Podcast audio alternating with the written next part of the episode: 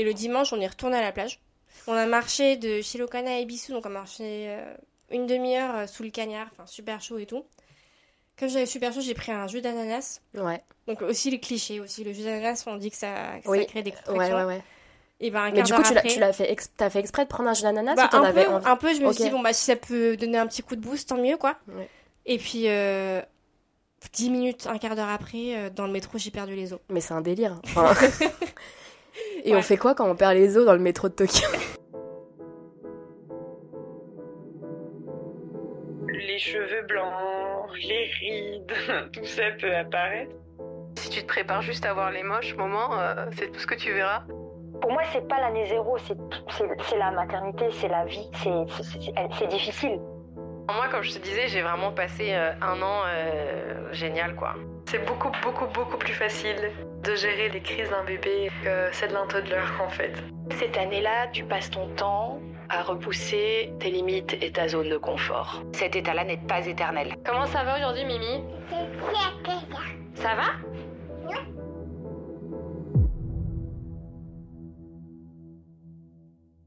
Salut, bienvenue sur Zero to One, je suis Stéphanie Ayozawa et je vais à la rencontre de femmes et d'hommes devenus parents pour qu'ils me livrent le parcours des 12 premiers mois avec leur bébé. Avant de commencer, les conseils et pratiques évoqués pendant les épisodes sont propres à mes invités, ce ne sont ni des recommandations officielles ni des injonctions. Lorsque l'on vous dit alitement, nomadisme, mariage, déménagement, permis de conduire et entrepreneuriat, est-ce que instinctivement, vous pensez à une femme qui a donné naissance? Eh bien, votre instinct vous trompe, parce que c'est bien ce qu'Apolline a fait entre sa grossesse et la fin de son année zéro. Ai-je besoin d'expliciter? Certainement. Et en plus de tout ça, son histoire, c'est aussi d'avoir réussi à donner la vie, malgré des prédispositions pas ouf. La discussion avec Apolline m'a confirmé une nouvelle fois que le savoir était le pouvoir. Alors prenez le temps d'écouter son récit, qui est en plus parsemé de petits mots de vocabulaire délicieux pour les oreilles. Je vous souhaite bonne écoute. Salut Apolline, ça va? Ouais, ça va, et toi? Bah merci beaucoup pour ton temps aujourd'hui. Est-ce que tu veux bien nous dire rapidement qui tu es? Alors, moi, je m'appelle Apolline, j'ai 31 ans. Ouais. Je suis la maman d'une petite fille de 1 an et 3 mois qui s'appelle Mona. Euh, mon mari s'appelle Piotr et je suis franco-japonaise. J'habite actuellement à Tokyo et je suis entrepreneur. Ouais, cool. C'est un très bel overview. Alors, sans transition, ton projet de bébé, comment est-ce qu'il est arrivé? Ouais. Moi, pour, pour remonter vraiment à la source, euh, je suis pas quelqu'un qui, euh, qui voulait absolument un enfant. C'était pas euh, une évidence pour moi. Je me suis souvent dit, euh, en fait, c'est- ce serait dommage de, passe- de passer à côté et en même temps, ça a pas l'air, ça a pas l'air très intéressant. Enfin, je me, je me disais pas, ça a l'air, ah, j'en veux un, quoi. D'accord. Enfin, je me disais, mais c'est quoi l'intérêt, en fait? Parce que je suis pas très intéressée par les enfants des autres. Ouais. Euh, Enfin, je suis pas, euh, je me sens pas très très bien en présence d'enfants, quoi. Par contre, euh, je savais qu'en fait j'avais une deadline parce que j'ai qu'un seul ovaire. On m'a enlevé, j'ai eu un kyste ovarien avec torsion, donc enfin un truc où vraiment, il c'est pas, enfin, faut enlever l'ovaire, il y a pas d'autre solution. Quand j'étais dans le ventre de ma mère. Ah, donc quand j'étais encore un, un fœtus, et donc on me l'a enlevé le fameux ovaire gauche à la naissance, ce qui fait qu'il restait plus que le droit. Ok. Euh, ce qui fait deux fois moins de chances de tomber enceinte.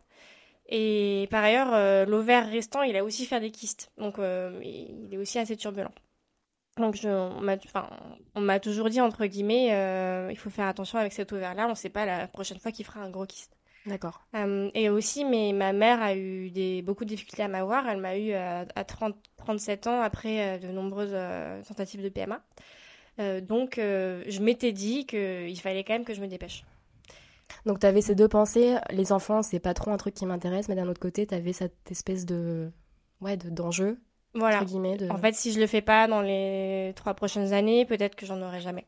Et ça t'étais en couple déjà quand tu te quand tu te posais cette question de... Oui, j'étais en couple. En fait, ça faisait déjà 3-4 ans qu'on était ensemble avec Piotr.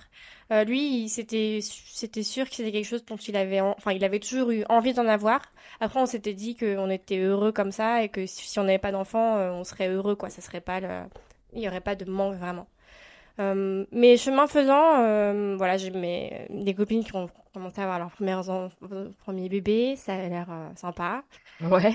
Ma mère, une fois, qui m'a un peu pris, euh, qui m'a un peu regardé dans les yeux et qui m'a dit, mais tu sais, parce qu'on n'a pas beaucoup d'occasion d'être toutes les deux avec ma mère parce qu'elle vit à Paris. Ok. Euh, et je me souviens, c'est dans un onsen, Toute nue. toutes nues, toutes les deux. Euh, et qui, elle me dit, bon, les onsen, c'est les, les- les bains japonais, les bains publics. Tu sais, avoir un enfant, c'est, enfin, pour moi, c'était vraiment le- ce qui a donné sens à ma vie. C'était la chose la plus importante. Et si tu, enfin, tu, tu t'en rends pas compte maintenant, mais j'ai beaucoup d'amis qui, qui, qui sont passés à côté, qui ont beaucoup regretté après, et ce serait dommage euh, pour toi. Bon, c'est un petit peu aussi la, me mettre la pression, en, en quelque sorte, la pression de mes parents, bon, c'est jamais très agréable. Mais c'est un- c'est une, une pensée qui a un peu fait du chemin dans ma tête. Mm. Et, et finalement, je me suis dit, bon, euh, est-ce que ce serait pas intéressant d'arrêter? En parallèle, enfin, de- de- d'essayer, pardon. Et en parallèle, je prenais la pilule depuis euh, 15 ans. Justement, enfin, j'ai commencé à prendre la pilule euh, et à continuer à. J'ai jamais arrêté de prendre la pilule, en partie parce que ça endort l'ovaire. Ça met l'ovaire en sommeil. D'accord. Ce qui fait qu'il risque pas de faire des kystes. D'accord. Euh, donc euh, ça faisait 15 ans que je prenais la pilule et j'étais consciente que ça.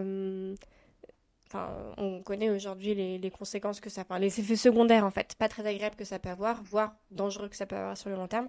Et je voulais arrêter dans tous les cas. D'accord. Donc ça a commencé par là, en fait. J'ai voulu arrêter la pilule Ok. et euh, en me disant, je veux avoir des vrais cycles et si je tombe enceinte, tant mieux. D'accord. Si je tombe pas, pas enceinte, euh, tant pis. C'est que j'ai pas envie de faire euh, tout le processus de PMA. D'accord. Donc Voilà, tu voulais de toute façon essayer entre guillemets naturellement et si ça prenait pas naturellement, Voilà. pas d'enfant. Enfin, C'est ça. Ok. Donc, j'ai arrêté la pilule. Bon, j'ai fait un truc un peu bizarre, c'est que je l'ai arrêté progressivement. Je l'ai espacé. T'as fait un jour sur deux J'ai fait un jour sur deux, ensuite un jour Ah ouais sur trois, un jour sur quatre. Ah ouais Sur six mois. Ah ouais. Ok. Parce que j'avais tellement peur, en fait, de, de, de, de roller coaster hormonal que ça pouvait créer. Ouais. Et du coup, les conséquences sur mon ovaire. Attends, mais ça marche comment en fait? T'as la, pli- t'as la... t'as la plaquette et tu fais un jour oui, un Ouais. jour non, un jour. Et c'est ça te. T'as demandé de l'avis médical pour... Non, j'ai pas demandé, mais j'ai lu euh, des milliers de... enfin, des milliers, des dizaines de blogs là-dessus. Ok. En fait, c'est surtout dans les blogs sur les problèmes de, de peau.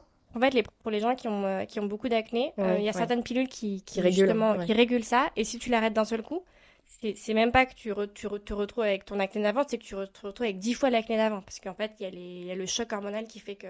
Ce qui fait qu'il y a, y a pas mal de personnes maintenant qui, qui espacent D'accord. ou qui coupent leur pilule, carrément. Mais bon, là, faut Oh un waouh, outil pour, spécial. pour, quoi. pour, Ouais. pour dose, micro, ultra micro-doser. micro-dosé. Ok. Et moi, j'ai fait ça. Moi aussi, j'avais, j'avais, j'avais peur de ça parce qu'à l'origine, c'était une pilule que je prenais pour la peau. Et franchement, j'ai pas échappé. J'ai eu une peau horrible pendant euh, six- presque un an. Euh, Mais moins horrible que si j'avais, euh, que si j'avais. euh, d'un full. euh, ok. Donc, tout est utile que j'ai, j'ai arrêté, euh, j'ai arrêté complètement ma pilule. euh, Enfin, j'ai pris la dernière pilule en, en janvier 2000, 2021. T'as pris ta dernière pilule en janvier 2021. Ok. Donc là, ça faisait quand même six mois que, que je l'ai arrêté progressivement. Euh, et après, je me suis dit, ok, ben, je suis sous, sans pilule, je suis sans, sans filet, sans rien. Euh, Qu'est-ce qui va se passer? Et là, je savais que ma- mes règles n'allaient pas revenir tout de suite parce que, en partie parce que j'ai qu'un seul ovaire, donc il n'y a qu'un seul sur deux qui peut produire des hormones, parce que les hormones sont produites par l'ovaire, les hormones féminines, de rep- enfin, reproductives. Euh, donc en fait, je, je regardais, euh, là j'ai embauché une naturopathe Ouais. pour m'aider à retrouver mes cycles.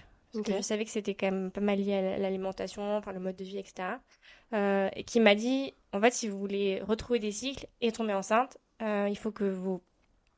euh, déjà, il faut, faut suivre sa température corporelle. D'accord. C'est ça qui te qui dit... euh, en Et fait, faire euh, ta, ton qui taux. donne un- une indication Ouais. sur le, le niveau d'hormones. Et dans mon cas, il faut manger plus. Il faut donner au corps le message, envoyer le message que un message d'abondance. D'accord. Donc manger plus, mais Manger elle, elle t'a plus. donné des directives sur Euh, quoi manger manger? sain aussi, manger sain, évidemment. Non, mais genre euh, plus de, je sais pas, tofu, euh, plus de céleri. Non, euh, c'était surtout plus de, enfin essentiellement, voilà, un truc équilibré, vitamines, enfin des trucs, beaucoup de légumes, etc. Mais pas se priver parce qu'en fait la privation, ça envoie le message que, enfin le- au corps qu'il y a, il y a, il y a une, il y a une, une famine quoi entre guillemets. Enfin, en D'accord. temps, c'était ça et que c'est pas le moment de tomber enceinte. Euh, moi, j'ai plutôt tendance à me priver, donc euh, Ah ouais l'idée c'était euh, voilà, Ok. faut se lâcher quoi. Petite question, la naturopathe, c'était à Tokyo, du coup, c'était en France. C'était en France? Ouais. Et ça s'appelle, c'est une, elle est spécialisée dans l'arrêt de pilule. Ça s'appelle euh, J'arrête euh, ma vie d'après. ma vie d'après la pilule. Et donc elle te suivait à distance? Ouais. Ok. D'accord. Ouais, et c'était vachement bien. Enfin, en tout cas, ça a marché. Mais en fait, c'est cool parce qu'elle t'a suivi même à distance. Euh, enfin, oui, parce qu'en fait, il n'y a pas euh, besoin de se voir. bien C'est vraiment, euh, c'est un audit qu'elle fait par rapport à ton mode de vie, quoi. Ouais, ouais, ok. Bah, je veux bien les références. Ouais. euh, ok. Et, euh, et c'était super parce que, bah, au bout de, au bout de, euh, en fait, moi, je, enfin, je suis tombée enceinte en, en octobre, donc ça a quand même pris un bout de temps.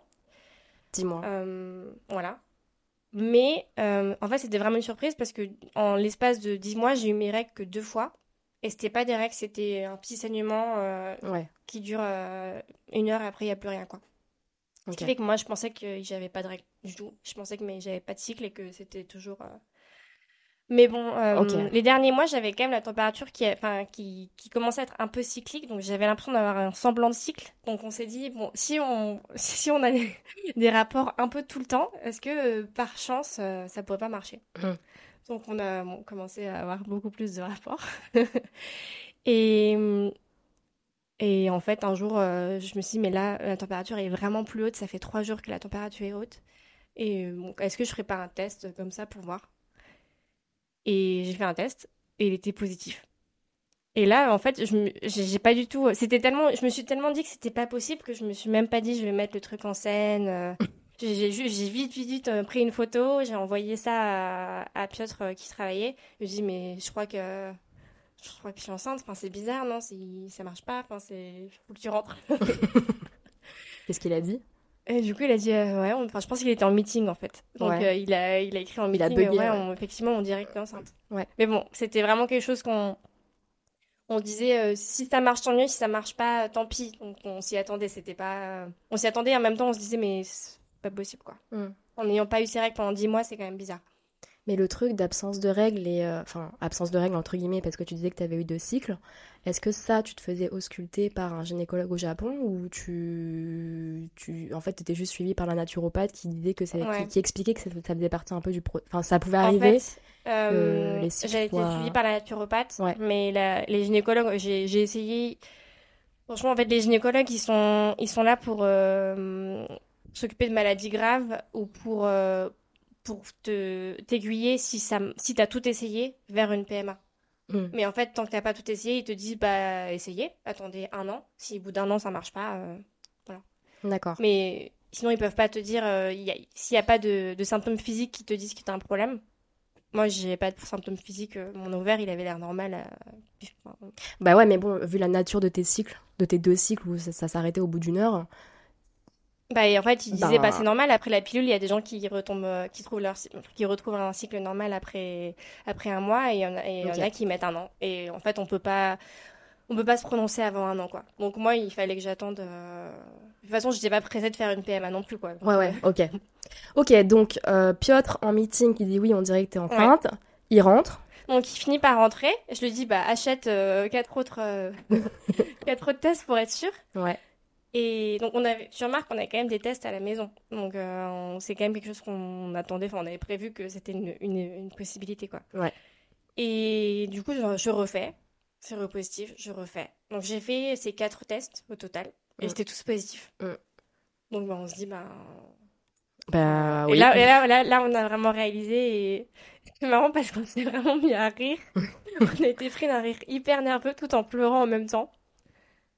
Et euh, en fait, c'est le seul moment où on a vraiment eu cette énorme émotion Ah, mais c'est pas possible, c'est génial quoi. Ouais, ouais, ouais. Beaucoup plus qu'à la naissance du bébé finalement.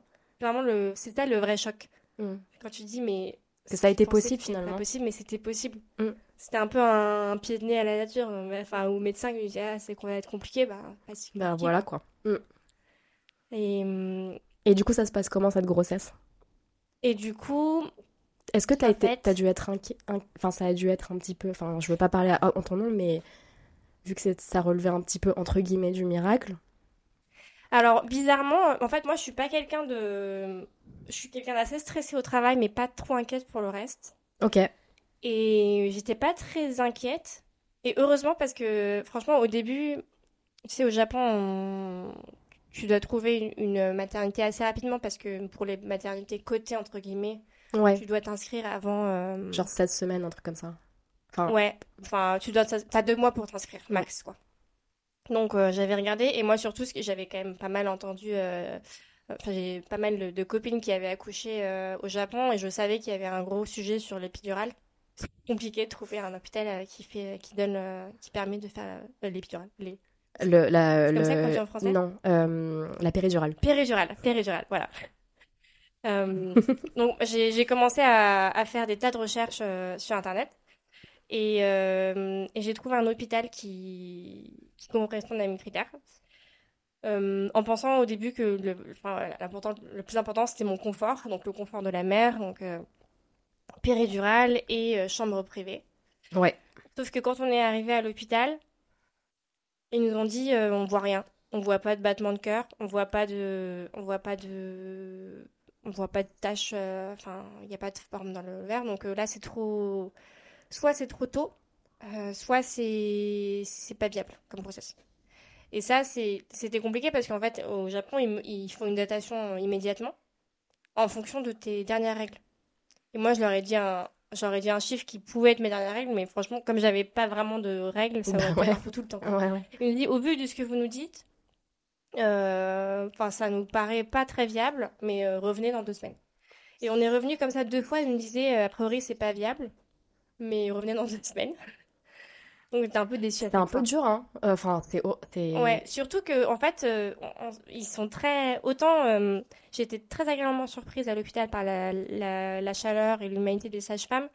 Autant au début, ils veulent pas se mouiller, Bah, donc ils font ça très sèchement. Enfin, il, y a deux, il y a une phrase qui est prononcée quoi. C'est, euh, voilà, on voit rien, donc euh, on peut pas se prononcer. A priori, c'est ça va être compliqué. Enfin, c'est c'est c'est probablement pas viable, donc euh, revenez. bah, pour moi, déjà, cette dernière phrase, elle c'est quand même se prononcer un peu, tu vois. Enfin, Oui. je, je trouve. Enfin, elle, elle est. Mais en fait, c'est c'est japonais, c'est euh, risque risque averse. Ils veulent pas Ouais, ils veulent pas donner de faux espoirs, en fait. C'est ça. Euh, donc euh, on a été déçus, euh, on est rentré comme ça deux fois et puis la troisième fois ils ont fini par voir quelque chose. Mais du coup, t'étais à combien T'étais à combien à peu près de... quand... quand ils ont enfin pu détecter quelque chose? Moi j'étais à alors ça j'arrive pas à m'en souvenir à quelques quelques semaines. Vraiment mais c'est le le moment où on peut voir le cœur. Ok, peut-être 3, Trois 3 semaines 4, ou 4, 4, 5, 4, 4, 5, ouais, je sais plus, mais ouais, quelque ouais. chose comme ça. Mm. Ouais. Donc là on a vu le cœur, Euh, là c'était génial. On Ouais. était super contents. Est-ce qu'il était trop avait- mignon à clignoter comme ça? Pip, pip, pip. Bah, c'était, en fait, c'était mignon, mais surtout, en fait, on s'est pas, on s'est pas super focalisé sur l'image, j'avoue, on était juste soulagés qu'il y ait vraiment quelque chose. Surtout qu'on avait un peu la, moi, pour le coup, ma famille était super pessimiste. Parce que, parce que, ils ont été beaucoup déçus. Il y a eu plein de fausses couches avant, après moi. Euh, en PMA, ça marche pas toujours bien. Euh, donc, ma mère, elle me disait, euh, voilà, tant qu'on voit pas le cœur, euh, tant qu'on voit pas le cœur, faut pas s'emballer. Bon, à force d'entendre ça, on était content de voir le cœur. Ouais, ouais. Euh, donc ouais, encore une fois, moi je suis pas très inquiète, mais par contre ma famille, ma belle famille était inquiète en permanence. Donc euh, peut-être aussi pour ça que nous on voulait pas être trop inquiets pour pas en, en rajouter quoi. Ouais, bien sûr. Ok. Voilà. Donc ça a commencé comme ça. Et, euh, et du coup, c'était où cette maternité que t'as fini, de ch- t'as fini Donc, par choisir à C'était Tokyo? la première maternité que finalement on n'a pas choisie. Donc ça s'appelait Ah. Sano, Sano euh, Ouais. Hospital Ok. à Oyama. Et il y avait deux choses. D'une part, c'est hors de prix, donc c'est Ouais. le, on l'appelle le Ritz-Carlton euh, des hôpitaux de les maternités japonaises. Ouais. Et c'est aussi, euh, finalement, on s'est rendu compte que la péridurale, justement, c'est une péridurale programmée. Il faut que le, le médecin soit là et que ça se passe même. entre, euh, entre 9h et 17h, sinon il faut payer un extra. Donc c'était pas, de- c'était finalement pas ce qu'on voulait. J'ai changé, euh, c'est après ça qu'on a changé, après avoir le- la confirmation de, euh, Du battement de cœur. Voilà, du battement de cœur. On a changé pour un hôpital qui s'appelle Seijo Kinoshita D'accord. à, À Seijo à Seijo. T'habitais où à l'époque? Enfin, vous habitez. On habitait à Minato-ku Fushirokane, donc c'était loin, un peu très loin. loin. Ouais. Ouais, ouais. C'était très loin, mais c'était le seul qu'on avait trouvé qui correspondait à nos critères, c'est-à-dire qu'il y avait euh, une politique quand même assez, assez euh, naturelle, donc il, il y a quand même un gros support sur l'allaitement, mais il propose la péridurale à n'importe quelle heure de la journée. D'accord. Et il y avait des chambres privées. Il y avait le choix entre chambres privées et chambres euh, euh, partagées. D'accord. Mais c'était ouais, c'était quand même loin, c'était euh, deux heures de, enfin une heure de transport, donc deux heures à chaque fois quoi. Sachant qu'au Japon il y a 14 euh, échographies. Euh, alors, donc à cette époque, tu travaillais. Oui. Comment tu organisais du coup ces 14 visites et comment est-ce que Piotr organi- organisait aussi ses visites en fonction de, de- Alors, de son c'était travail? quand même, c'était en 2000, euh, donc ça traversait sur 2021 et 2022, donc c'était la, la fin du Covid, mais quand même le Covid. Donc Piotr, il avait pas le droit d'être euh, là pendant les visites. Ouais. Donc euh, les premières visites, on y allait tous les deux et il m'attendait dans la salle d'attente. Est-ce que c'était en semaine? Euh, oui, mais il lui, il télétravaille aussi, donc il arrivait à trouver euh, du temps. Nous, on, on télétravaille tous les deux. D'accord. Donc en fait, c'était pas super compliqué de trouver euh, du... de gérer, de, placer du voilà. temps, de dégager du temps pour ça. Ok, Voilà. Et sinon, j'y allais toute seule. d'accord. Et tu prenais les transports à chaque fois, euh, même, à la, même à la fin avec ton gros En ventre. fait, euh, En fait, non. Donc, euh, j'ai pris les transports pendant pendant quatre mois, peut-être. Enfin, du, du deuxième mois au du deuxième mois au si non, c'est quand même au... du deuxième mois au cinquième mois, je pense. J'ai pris les transports et en fait, après, on s'est rendu compte qu'on pouvait faire les consultations chez ma gynéco locale Ah, et, et, après, juste aller pour euh, l'accouchement. Ok. Voilà. Mais c'est vrai que les premiers mois, euh, Piotr il venait avec moi, notamment parce que j'avais des nausées euh, enfin, que moi j'estime euh, terribles. Ouais. Euh, donc euh, là, il venait avec moi et après, après ça a été, ça a été un peu plus simple. Mais, mais c'est vrai que autant j'étais vraiment contente de télétravailler parce que prendre les transports tous les jours avec ces nausées, ça aurait été terrible, mais autant aller faire les consultations, c'était pénible. ouais. Tes nausées, elles te polluaient comment le quotidien? Alors, à, un point où je me disais, maintenant, je, suis prête à le refaire, mais maintenant, je me, à l'époque, je me disais, mais comment peut-on subir ça et avoir envie de, remettre ça, quoi? Enfin, de le, refaire après pour avoir d'autres enfants. Je comprenais pas. Et je le disais tout le temps, je mais comment, comment, comment, qu'est-ce qui leur passe par la tête à toutes ces femmes? Parce que, en fait, je vomissais pas. Euh, Mais c'était un mais mal j'ai- au j'avais cœur, limite, j'avais envie de vomir. Enfin, j'avais envie que ça sorte euh, pour être soulagée pendant peut-être euh, l'espace de 5 minutes, quoi. J'étais, euh, bah, c'était la gueule de bois. euh, Enfin, vraiment envie de vomir sur sur le sur le point de vomir, mais tout le temps, tout le temps, et c'était du matin au soir. Ok. Donc j'étais complètement. Même après, même hors en service, mangeant, en fait. même en mangeant, ça te. Sauf, alors, voilà, en mangeant, c'était. Sauf, sauf si je mangeais. Donc, le...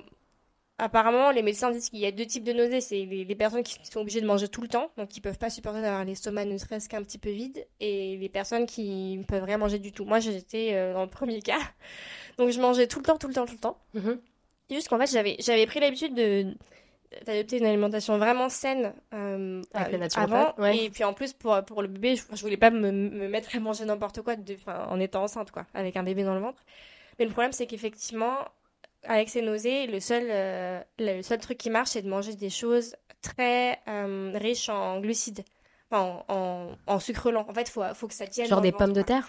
Genre genre bah plutôt plutôt euh, un Des- onigiri donc boulettes de riz frites Ok. en fait, les, les frites, ouais, les, les frites, les cookies, les donuts, les trucs lourds en fait. Et euh, moi qui étais très salade, je pouvais rien que rien que regarder une salade, ça me donnait envie de. C'était plus possible quoi. Tout ce qui avait des fibres, c'est plus possible. Donc c'est vraiment l'inverse de ce qui est recommandé normalement. Ok. Et hum, bah du coup, euh, bah, j'en mangeais pas mal. Hein. Mais, mais j'essayais de, de limiter et du coup, ça me rendait complètement... Enfin, franchement, j'étais, on va dire j'étais hors service. Piotr faisait tout le reste, donc il s'occupait de la maison, il me faisait des repas quand je pouvais manger des repas. Et je travaillais euh, franchement pas très efficacement. J'étais quand même un peu obligée parce qu'à l'époque, j'avais un travail à temps plein. Donc je travaillais dans une, une agence euh, créative. Mhm. Et en même temps, j'avais monté une autre start-up Mhm. avec un, avec un ami. Mhm. On, le salue ou pas? Oui, Raphaël, on te salue. Parce que maintenant, c'est mon associé euh, pour ma deuxième boîte, pour ma boîte actuelle. Et en fait, c'est une boîte qu'on avait montée il y a un an, euh, un an avant. Donc, euh, bon, c'était pas prévu de tomber enceinte euh, dans, dans le même temps. C'était surtout pas prévu de tomber, euh, de tomber euh, en déliquescence comme ça, euh, avec ces nausées. Et voilà, il fallait, fallait que quand même que je travaille sur les deux. Et, et en plus, je sais pas si c'est le cas de tout le monde, mais moi, le, le fait de regarder un ordinateur, ça a aggravé mes nausées. Là où je me sentais le mieux, c'est quand j'étais dehors et que je marchais. D'accord. Ça, ça stabilisait ou je sais pas. Peut-être que ça, ça offrait une sorte de... Ça tanguait un peu et du coup dans l'autre sens. Ouais. Euh, mais moi, c'était vraiment dur. C'était... Je me disais, mais plus jamais ça, quoi. Plus jamais ça. J'ai acheté des tas de choses qui n'ont pas marché. Des sortes de bracelets que t'es- tu es censé mettre sur le poignet. Quand t'es en voiture et que t'es malade en voiture, un Ouais. truc comme ça? Ok. Ça n'a pas marché. Ouais. Euh, j'ai essayé des trucs. euh, T'as même pas vomi une fois? Enfin. Non, jamais. Ok. Donc, euh, oui, je pense que c'est les, les gens qui vomissent sans arrêt, c'est pire. hein. Mais- Non, chacun son, chacun son, son expérience difficile, quoi. Euh, donc, tu m'avais évoqué, euh, j'ai le moment qui gargouille, tu m'avais évoqué en, en off que euh, pendant ta grossesse, tu avais été alitée pendant trois mois. Est-ce que tu Oui. veux nous en parler un petit peu, s'il te plaît? Justement, donc après ces, après ces trois mois, euh, enfin deux mois, deux mois pour être, euh, pour être juste, difficile euh, de nauser. En fait, ça s'est arrêté net au bout de, de- justement du troisième mois. Là, franchement, la, Ah oui, la semaine, ça allait bien, quoi. Ok. Et j'étais tellement contente que ça allait bien que j'ai commencé à, à, à beaucoup m'agiter et notamment reprendre le sport. J'ai commencé à courir. Mais tu courais avant ou pas? Je courais avant, euh, mais pas beaucoup. Et là, en fait, je me suis mis à courir beaucoup. Euh, je savais que, je savais que c'était pas super recommandé. Enfin, bref, oui. Voilà, mais en fait, je le sentais et bon, encore une fois, euh, je, je, je enfin, je, ma source principale de, de, de, de connaissances, c'est les, les blogs, et enfin, les blogs quand même assez éclairés. Et du coup, euh, bon, on disait que la, course à, la course à pied doucement, ça va quoi. Surtout à ce stade-là où mon ventre était. moi, j'ai eu un tout petit ventre toute ma grossesse, donc ça se voyait pas. Euh, Enfin, ça se voyait, ça se sentait pas non plus. Bref, je me suis mise à courir beaucoup. euh, et et sauf qu'au bout d'un moment, je me suis dit, c'est bizarre, à chaque fois que je cours, j'ai très envie de faire pipi. À tel point que je peux pas me retenir du tout. Je dois aller aux toilettes, euh, j'allais, aux toilettes euh, faire pipi au milieu de mes courses. Et je me suis dit, c'est quand même un peu bizarre, je vais aller voir. Euh, je vais aller voir comment ce qui se passe. Donc je suis, allée à ma, ma prochaine consultation gynécologique. Donc là, j'étais chez ma gynéco locale. Je lui ai demandé, euh, je lui ai dit, j'ai souvent envie de faire pipi. Elle me dit, mais euh, oui, c'est normal. Enfin, quand on a un gros ventre, ça appuie sur la vessie. Euh, et dans le même temps, on a fait une, un check de routine qui est pas du tout compris dans le dans le Dans le panel parcours des, classique, euh, ouais. des vérifications à faire pour les, les femmes euh, enceintes d'habitude, c'est le un- une échographie de l'ovaire pour Parce voir que... si l'ovaire était allait bien. Parce que moi, j'en fais régulièrement. d'accord. Euh, donc rien à voir avec la grossesse. Donc on a fait ça et en fait euh, de façon fortuite pendant cette échographie, on- elle, a, elle, elle a découvert que mon, mon cervix était beaucoup trop court. Ton... Comment ça s'appelle en Le français? col de Le col l'utérus. de l'utérus, ouais. Donc en fait elle a, elle a regardé l'ovaire, elle dit l'ovaire va très bien, mais en fait là le col de l'utérus euh, c'est quelque chose qui se raccourcit au fur et à mesure de la grossesse Quand tu vas accoucher, pour ouais. laisser sortir le bébé. Ouais. Et à la fin il, il est totalement raccourci et, et surtout totalement ouvert. Et là elle me disait mais là il est beaucoup trop court et on dirait que votre bébé va sortir en fait. Ok. Euh, c'est comme ça que. Attends, mais là, du coup, c'était à, à 3-4 mois? Euh, ça, c'était. Non, c'était quand même à, à 6 mois, je crois. 6 mois, ok. Donc, pendant, en fait, pendant. Donc, dès le deuxième trimestre. de- du 4 à Sport, 6 mois, hein. je me suis éclatée. Ouais. Franchement, je me sentais super bien en plus. Euh, je me suis, je me sentais bien, je me sentais, j'avais plein d'énergie, je me sentais belle. C'était vraiment une période euh, heureuse, quoi. Ouais. Euh, mais j'en ai un peu trop fait, peut-être. Toujours est-il que mon, mon, mon col de l'utérus s'est ouvert prématurément. Et c'est là que est entré le. On a, on, enfin, on a été embarqué dans une, une danse de, de vérification, en fait, pour voir si c'était vraiment nécessaire d'être alité. Parce que l'alitement, euh, ça a des. C'est pas anodin, ça a quand même des effets secondaires sur le corps, quoi. Donc, il faut vraiment que ce soit nécessaire. Bah, ça dépend de la durée, mais on t'avait dit qu'il fallait euh, certainement euh, t'aliter pendant plusieurs semaines, voire mois. En fait, au, au début, euh, elle nous a, enfin, en fait, la- ce qui compte, c'est la, la vitesse de raccourcissement. Donc, elle m'a dit, là, il est vraiment court. On va voir si dans la, la semaine prochaine, il a raccourci. Et il avait raccourci. Donc là, elle m'a dit, allez faire une euh, vérification euh, auprès de votre hôpital euh, principal, donc c'est l'hôpital où je vais accoucher. Et en fait, ce qui était difficile, c'est que elle, elle, est- enfin, ma gynéco était d'avis que c'était très très grave et qu'il fallait être alité jusqu'à la fin de la grossesse. Et mon, mon hôpital disait, oh, vous savez, le cervix, enfin le col de l'utérus, ça va, ça vient, Euh, c'est pas un problème. Donc en fait, on s'est dit qui, enfin, qui on croit? Et Ouais. on est retourné chez, chez ma gynéco et elle nous a dit, euh, en fait, vous vous rendez pas compte, mais si vous, si en fait, c'est un risque que vous prenez. Peut-être que ça ira, mais peut-être que vous allez accoucher à, à 6-7 mois de grossesse, et là, c'est un enfant qui, qui aura des tels problèmes de santé, même s'il survit, qu'il ne pourra pas aller à l'école, quoi. Donc, après qu'elle nous ait dit ça, en fait... euh, La question ne se posait plus. la question ne se posait plus, voilà. Ok. Donc euh, voilà, on a décidé de que j'allais rester à l'IT. Euh, et là, le, le but, en fait, c'était de rester à l'IT à la maison et que le, le col de l'utérus arrête de se raccourcir. Donc vraiment se stabilise. Il reste comme ça jusqu'à la fin de la grossesse. Et ce qu'on voulait éviter à tout prix, c'est de c'est qu'il continue à se raccourcir, à se raccourcir et que je dois être à l'IT avec médication Hmm. Pour stopper le truc. à l'hôpital. Ouais. Et là, c'est vraiment déprimant parce que tu es tout seul dans une salle Ouais, ouais. Avec En plus, une, Covid, euh, donc, euh, une poche pour faire pipi, t'as même pas le Ouais, droit. ouais. Parce que moi, j'avais le droit de me lever, donc il fallait que je sois à l'horizontale en permanence. J'avais quand même le droit de me lever pour aller euh, aux toilettes et pour aller me doucher bon, de temps en temps, pas, pas tous les jours. C'est assez strict, euh, c'est pénible et surtout ça demande d'avoir un, un, un- limite un, Un concierge, un assistant, euh, enfin en permanence quoi. Bah ouais, ouais.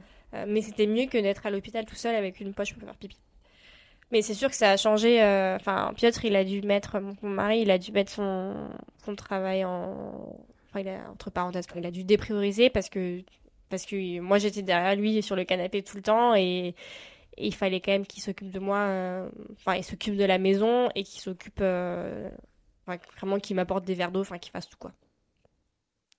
Mais Bizarrement, moi, c'est pas une période. Peut-être que c'était dur pour lui, mais pour moi, c'était pas une période de très très. Enfin, j'en garde pas un mauvais souvenir. J'en garde un mauvais souvenir des premières semaines où je passais ma vie à regarder sur Internet les pronostics en fait de, de survie euh, et de, de, de- conséquences, de séquelles en cas d'accouchement prématuré. Ça te faisait pas stresser de faire ça? Bah si, mais j'avais besoin de savoir. Enfin, je me dis si elle accouche, si elle naît euh, la semaine prochaine, qu'est-ce qui se passe? Si elle naît dans deux semaines, en fait, je calculais jusqu'à quelle semaine il fallait que je tienne absolument quoi. Ok. Mais donc, on t'avait dit d'office trois mois Ou en fait, t'étais quand même. euh, On m'avait juste du dit, là c'est la 23e semaine. Ok. Euh, si elle naît maintenant, euh, elle aura des séquelles très très graves.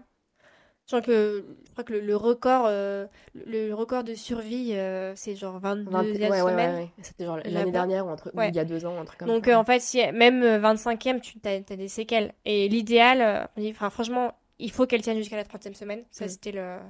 Et bon, l'idéal évidemment, c'est qu'elle c'est qu'elle 37, laisse ouais. après la 37e. Donc là, c'était l'objectif, c'était euh, on, on avait euh, en fait, on, on se dis, on avait des milestones, on s'était mis euh, 30e, euh, 35 et on se disait il faut tenir jusque là. Et à chaque fois qu'on le passait, du coup, on était trop contents. Qu'est-ce que t'as fait pendant trois mois À part lire les blogs? Alors, bonne question. Donc, effectivement, bon, j'ai été arrêtée, euh, j'étais en arrêt de travail. Mm. Parce- que la question aurait pu se poser, parce que j'étais en télétravail en soi. Mais Oui, en mais fait, bon.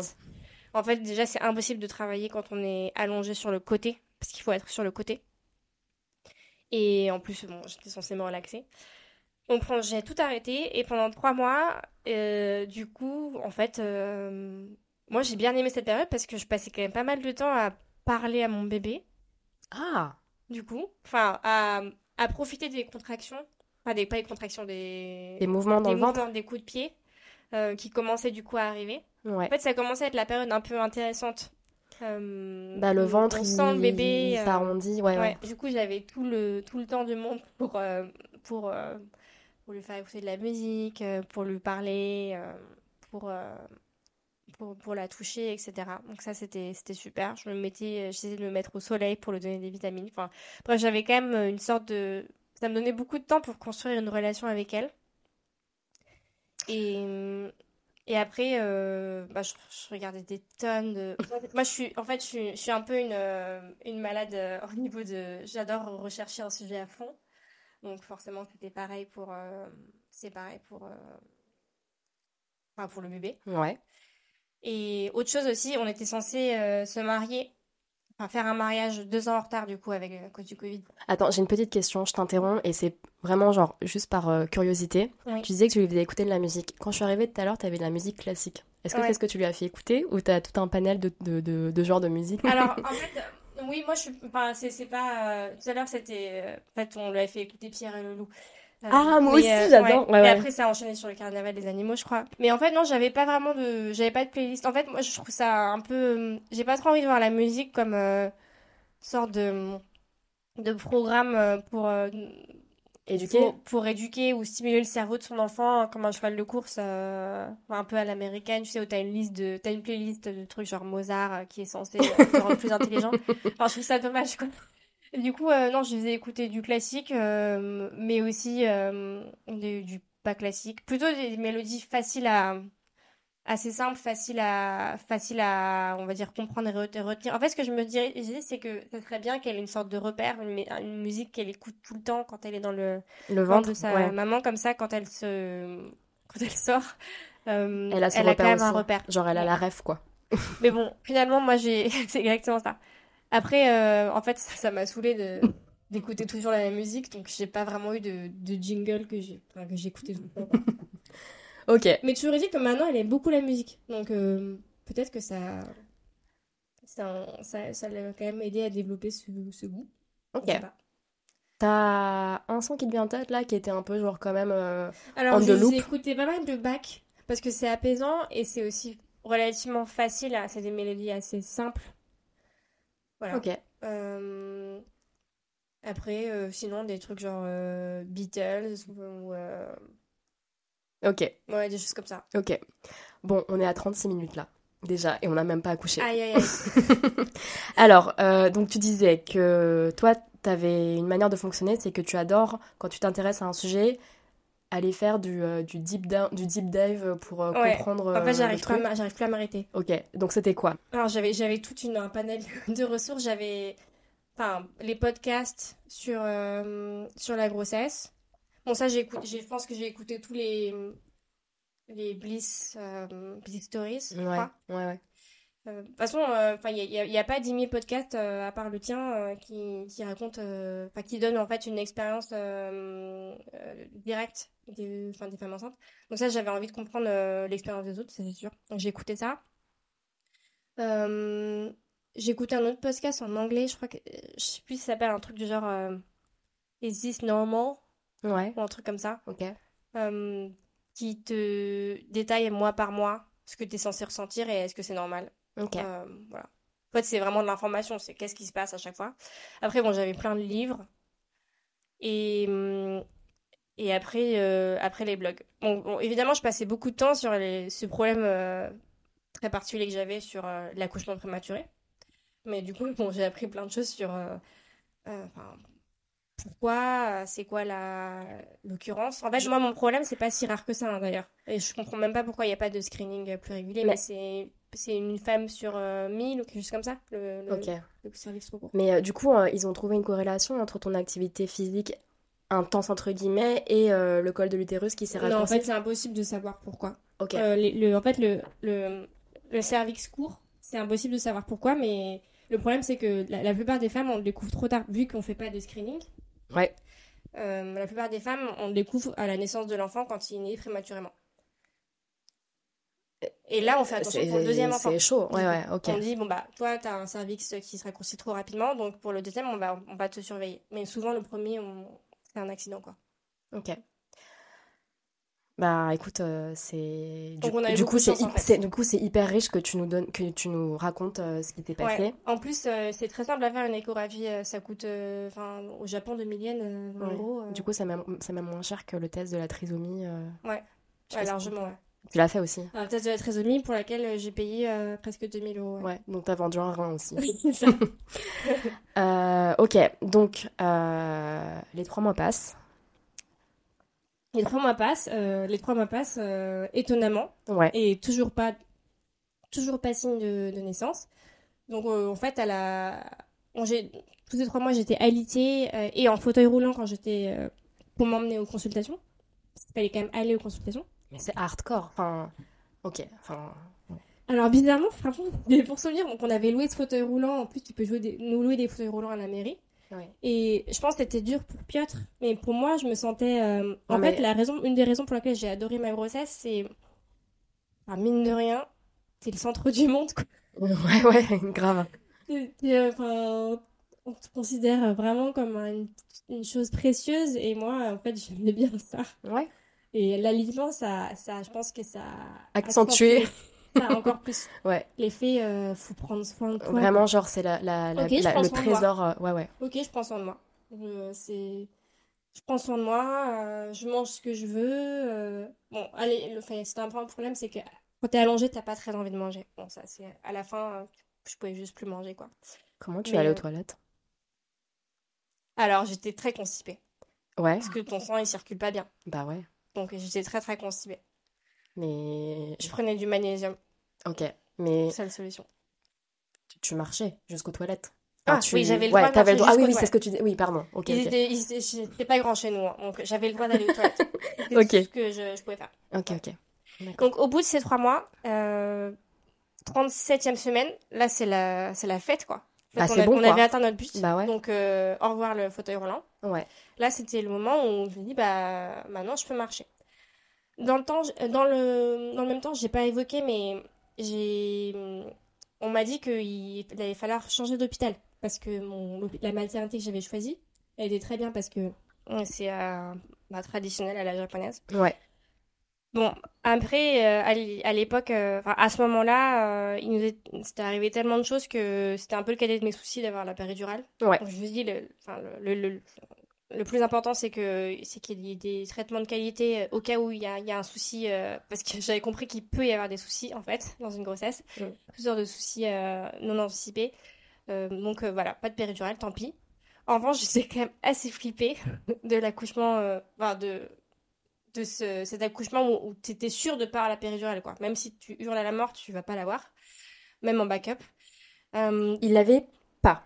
y a pas. Zéro. Il a pas. Genre, même. Enfin. Même si tu payes, euh, non. Ok. À la limite, si tu supplies d'avoir une césarienne, peut-être. Genre, là, t'es anesthésiée en fait, mais c'est pas une péridurale. pas une péridurale. Ok. Voilà. Euh, donc là, ça m'angoissait beaucoup. Donc, euh, j'ai embauché une doula pour Ouais. m'aider. Ok. Japonaise? Oui, en fait, j'ai hésité entre. euh, Enfin, j'ai vu qu'il y avait deux doulas euh, connues au Japon pour, euh, pour les étrangers, Stéphanie et, et, euh, et Célia Célia. Ouais. Et il se trouve que j'ai parlé à Stéphanie d'abord, et elle était très sympa, donc je l'ai je l'ai embauchée. Ok. Et, et en fait, avec Stéphanie, on s'est, elle m'a entraîné à faire ces exercices de respiration pendant, bah, du coup, pendant les trois mois qui, qui me restaient. Euh, et euh, le deal, c'est qu'elle pouvait être là aussi pendant l'accouchement, mais en, en ligne, parce que c'était encore le Covid, donc personne n'a le droit d'être là. Même, pas, même pas ton mari. mec. Donc, euh, donc voilà.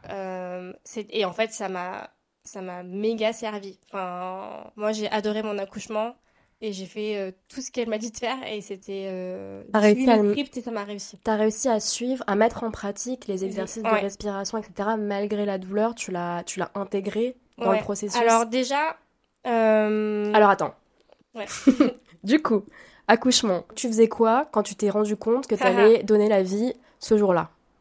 Alors, c'était trop marrant parce que donc, encore une fois, à, à bout de la 37 37 semaines, on était super contents. On a, on a lâché le fauteuil et je me suis mise à marcher. Ouais. Et inversement, je commençais un peu à m'inquiéter que le bébé sorte euh, pas facilement. Et moi, mon angoisse, c'était que donc plus le temps passait, euh, je, plus, euh, je me disais, en fait, là, le problème, c'est que si j'ai pas assez de contractions cette fois-ci, Ouais. alors que j'avais eu trop de Mon contractions, col est trop long maintenant. mon col souffre pas et j'ai pas assez de contractions, et on va falloir, falloir me déclencher. Et je savais que au dé- le déclenchement, ça fait beaucoup plus mal. Hmm. Donc là, mon but, c'était euh, de, de faire le plus de- d'exercices possible pour, que ça déclenche des contractions naturellement. Et je me suis mise à marcher beaucoup. Ouais. euh, et à faire... euh, J'aimais bien sauter sur mon ballon aussi à la maison. Ouais. Et c'était l'été, donc enfin en juin. Ouais. Euh, et c'était la 39e semaine et on allait à la... Enfin, le week-end, on allait à la plage euh, tout le temps. Donc euh, le samedi, on allait à la plage, on a beaucoup marché à la plage. Et le dimanche, on est retourné à la plage. Euh, donc j'étais avec ma robe de plage. On a marché de Shilokana à Ebisu, donc on a marché une demi-heure sous le cagnard, enfin super chaud et tout. Comme j'avais super chaud, j'ai pris un jus d'ananas. Ouais. Donc aussi les clichés, aussi le jus d'ananas, on dit que ça, que Oui. ça crée des Ouais, ouais, ouais. Et ben, un Mais du coup, tu l'as, tu l'as fait, ex- fait exprès de prendre un jus d'ananas bah, un, peu, un peu, je me suis Ok. dit, bon, bah, si ça peut donner un petit coup de boost, tant mieux, quoi. Ouais. Et puis, euh, 10 minutes, un quart d'heure après, euh, dans le métro, j'ai perdu les os. Mais c'est un délire. Et on fait quoi quand on perd les os dans le métro de Tokyo? Ouais, bah, c'était, en fait, c'était marrant parce que, bah, c'était sur un, en fait, c'était la green car, donc, c'était des, des- beaux sièges séparés des autres. C'était pas Encore non plus la- le déluge, ouais, mais c'était pas le, c'est pas non plus le, la poche, euh, le déluge d'eau Ouais. par terre, quoi, euh, devant tout le monde. Bon, j'ai trempé le siège, donc Bon, désolée pour le, le prochain qui, qui mais, euh, mais clairement, c'était trempé. Enfin, c'était, euh, il n'y avait pas d'erreur possible, quoi. Ouais. Donc, je me suis dit, oups, ben voilà, j'ai perdu les, les os. On, on a fait demi-tour. On était en route pour la plage, donc on était, on était encore à, à Tokyo. et on s'est dit, bah, faut qu'on, faut qu'on, faut qu'on passe à la maison, prendre les affaires, qui étaient quand même prêtes depuis trois mois. Bah ouais. Elle est censée naître prématurément. Et on allait à l'hôpital, sachant qu'on était quand même, on était, en fait, on était super guéris, on était super contents. Franchement, on était ju- juste super contents, quoi. Enfin, on, on avait l'impression d'avoir trop la win parce qu'on avait déjà euh, déjoué tous les pronostics. et Bah que ouais, ouais, ouais. avait, euh, Genre, ça y est, était quoi. à la c'est- 39e semaine, Ouais, alors après, bon, enfin, j'aurais pu accoucher à la 23e semaine. Donc on n'était pas, on était quand même plutôt, euh, plutôt chill. Après, on savait que j'avais, enfin, mon cervix c'était déjà court, donc euh, fallait quand même se dépêcher. On n'était pas à l'abri d'un accouchement euh, express. Mm. Donc on, on a pris les affaires. On est arrivé, je pense qu'il était 15, 15, 15, 16 heures quand j'étais dans le métro, parce qu'en fait on, on allait à la plage euh, pour le coucher du soleil parce qu'il fait trop chaud au Japon Ouais. euh, avant. Et hum, on est arrivé à l'hôpital à 17 heures, je pense. Et, et là, par contre, là, ça m'a Ah pas ouais, du tout rapide, plu. hein. Ok. Ça m'a pas du tout plu parce qu'en fait, on, à l'époque, on faisait encore les tests Covid pour pouvoir être admis. Euh, si on était positif, il fallait aller dans une salle spéciale avec des sages-femmes habillées spécialement. Donc, il fallait faire le test. Et là, c'était vraiment horrible parce que mon Piotr n'avait pas le droit d'être là. Moi, j'étais dans une salle et je commençais vraiment à avoir mal pour le coup. Là, ça commençait à faire des contractions. Et dans une salle euh, hyper euh, avec l'air conditionné très fort, il faisait super froid. Et en plus, ils ont raté le test, donc ils ont dû en faire deux fois le truc dans le nez. C'est hyper ch... C'est- En C'était plus, ça fait mal. ça- J'étais, ça fait Ouais. super mal, donc j'avais mal au nez, j'avais mal au ventre, Ouais. j'étais hors de moi et j'ai attendu une heure du coup dans cet euh, état, sans rien. Avec les contractions. Avec les contractions. Et je disais, bah, j'ai trop froid, ram- ramenez-moi, des couvertures. Au bout d'une heure, ils m'ont admis, enfin, ils, ils se sont excusés platement parce que bon, c'est, c'est pas rigolo. Ils m'ont admis dans ma, dans ma salle que j'avais choisi, euh, du coup, euh, accouchement euh, dans l'eau. Donc, c'était une salle avec un- une sorte de jacuzzi, enfin, une baignoire, quoi. Ah ouais? Ouais. Trop- J'avais choisi ça. Et en fait, j'étais super contente parce que pour, pour pouvoir accoucher dans l'eau, il faut, il faut pas avoir perdu les os trop longtemps avant. Si t'as perdu les os euh, 5 heures avant de commencer à avoir des contractions, en fait, ça marche pas, quoi. Euh, donc là, c'était plus, c'était plus ou moins simultané. Enfin, j'ai dit que c'était simultané. Euh, donc j'ai pu avoir ça. Euh, le deal, c'était que euh, mon mec, il pouvait venir que les deux dernières heures. Donc, il pouvait venir que pour la pousser. Les contractions, toute la période des contractions, euh, jusqu'à ce que je sois ouverte à 10, je vais être toute seule. Euh, après, j'avais le droit d'être connectée avec euh, lui et euh, ma doula ouais. euh, en ligne. Ouais. Sauf qu'en fait, je me suis rendu compte que je voulais personne. Donc, j'ai dit, enfin, j'avais mal et je, je me dis, bon, bah, en fait, je suis beaucoup mieux, j'ai envie de dealer, enfin, avec ça toute seule. Donc, j'ai, j'avais, je les ai un peu envoyés balader. Et, et là, enfin, ça faisait mal, mais, mais, mais bon, je, je m'étais beaucoup entraînée à faire ces exercices de respiration. Et moi, avec ma doula, je me suis entraînée en me mettant un peu dans une situation où j'ai mal. Donc, euh, par exemple, je m'entraînais avec des glaçons dans les mains. En fait, les glaçons, ça fait assez mal, ça Ouais. brûle. Oui, c'est vrai. Euh, donc, euh, je faisais les exer- exercices de respiration pour, enfin, comme ça, en ayant mal, pour pouvoir gérer la la- douleur, une ouais. douleur, Ouais, une douleur tout en gérant la respiration. Et bah, je faisais ces trucs où voilà, tu, ré- tu te reposes, tu respires d'une certaine façon entre les contractions, dans les temps de repos. Et pendant les contractions, tu fais des grosses respirations en faisant le oh, euh, en essayant de, garder une voix très grave et très rauque, parce qu'en fait, les- dans les aigus, ça fait, ça accentue la douleur quand on crie dans les aigus. Hum, et ça, euh, ça a marché. Au début, j'avais suffisamment euh, pas trop mal, enfin, j'avais pour pouvoir manger un repas. Ils m'ont donné, ils m'ont dit c'est l'heure du dîner, il faut que tu manges. Parce qu'il était 18-19 heures, quoi. Alors, tout de suite, ça m'a envoyé aux toilettes. Je suis partie me vider. Apparemment, c'est assez courant, en fait, de, de vider ses intestins euh, avant d'accoucher. En fait, c'est là que tu dis le corps, il est quand même assez, Il est bien fait. assez smart. Ouais, ouais, c'est ça. Ouais. Euh, parce qu'en fait, tout, il y a une, en fait, il y a une pression euh, vers le bas. Ouais. Donc, enfin, il y a tout qui. Mm. Et, hum, et en fait, plus ça faisait mal, plus j'avais besoin de, bizarrement, de, de mettre une, de, de moi, de cogner mon corps, enfin, de, de mettre une pression sur quelque chose. Donc moi, je, je me, je me balançais et je me cognais sur une balle de yoga, un peu comme un, un mouvement de balancier. Tu te cognais Enfin, en fait, j'étais à quatre pattes Ouais. et euh, à chaque fois que j'avais une contraction. Je- J'avais ma tête contre une balle de yoga. Enfin, j'avais ma tête et j'avais mes bras autour d'une balle de yoga. Et je me, je me, je me cognais comme ça dessus. Et ça me soulageait un petit peu. Ah ouais.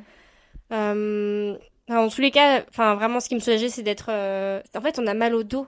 Moi, c'était le dos vraiment qui faisait mal. Mm. Euh, on n'a pas tellement mal euh, au ventre. Enfin, moi, bizarrement, enfin, moi, c'est vraiment le dos, c'était insupportable, quoi. Enfin, et à la fin, vraiment, je- j'en avais marre. Euh, Mais ça, c'était au bout de peut-être euh, 3 heures. Mon accouchement, au total, il a duré 4-5 heures. C'est très, très court. Ouais, C'est très rapide. Vraiment très rapide.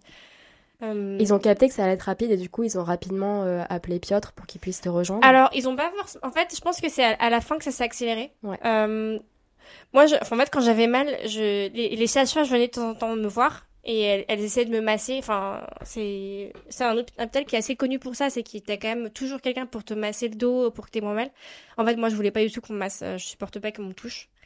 Euh, mais en fait, je demandais toutes les cinq minutes, euh, s'il vous plaît, euh, est-ce que je, est-ce que je peux pousser là? J'avais très très très envie de pousser en fait. Ouais, dès le ouais. début, presque dès le début, j'avais envie de pousser. Ouais. J'avais un besoin, enfin, Viscéral. et on me disait non, c'est trop tôt, vous pouvez pas, il... vous pouvez pas pousser.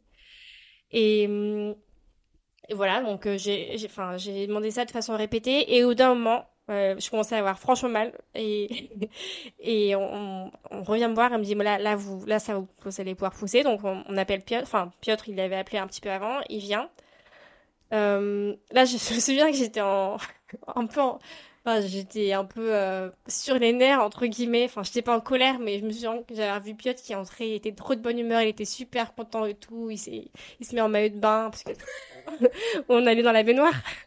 Pour lui, c'était euh, c'était la fête, quoi. Et j'étais là, mais pourquoi t'es aussi content? Enfin, je souffre, euh, chute, quoi.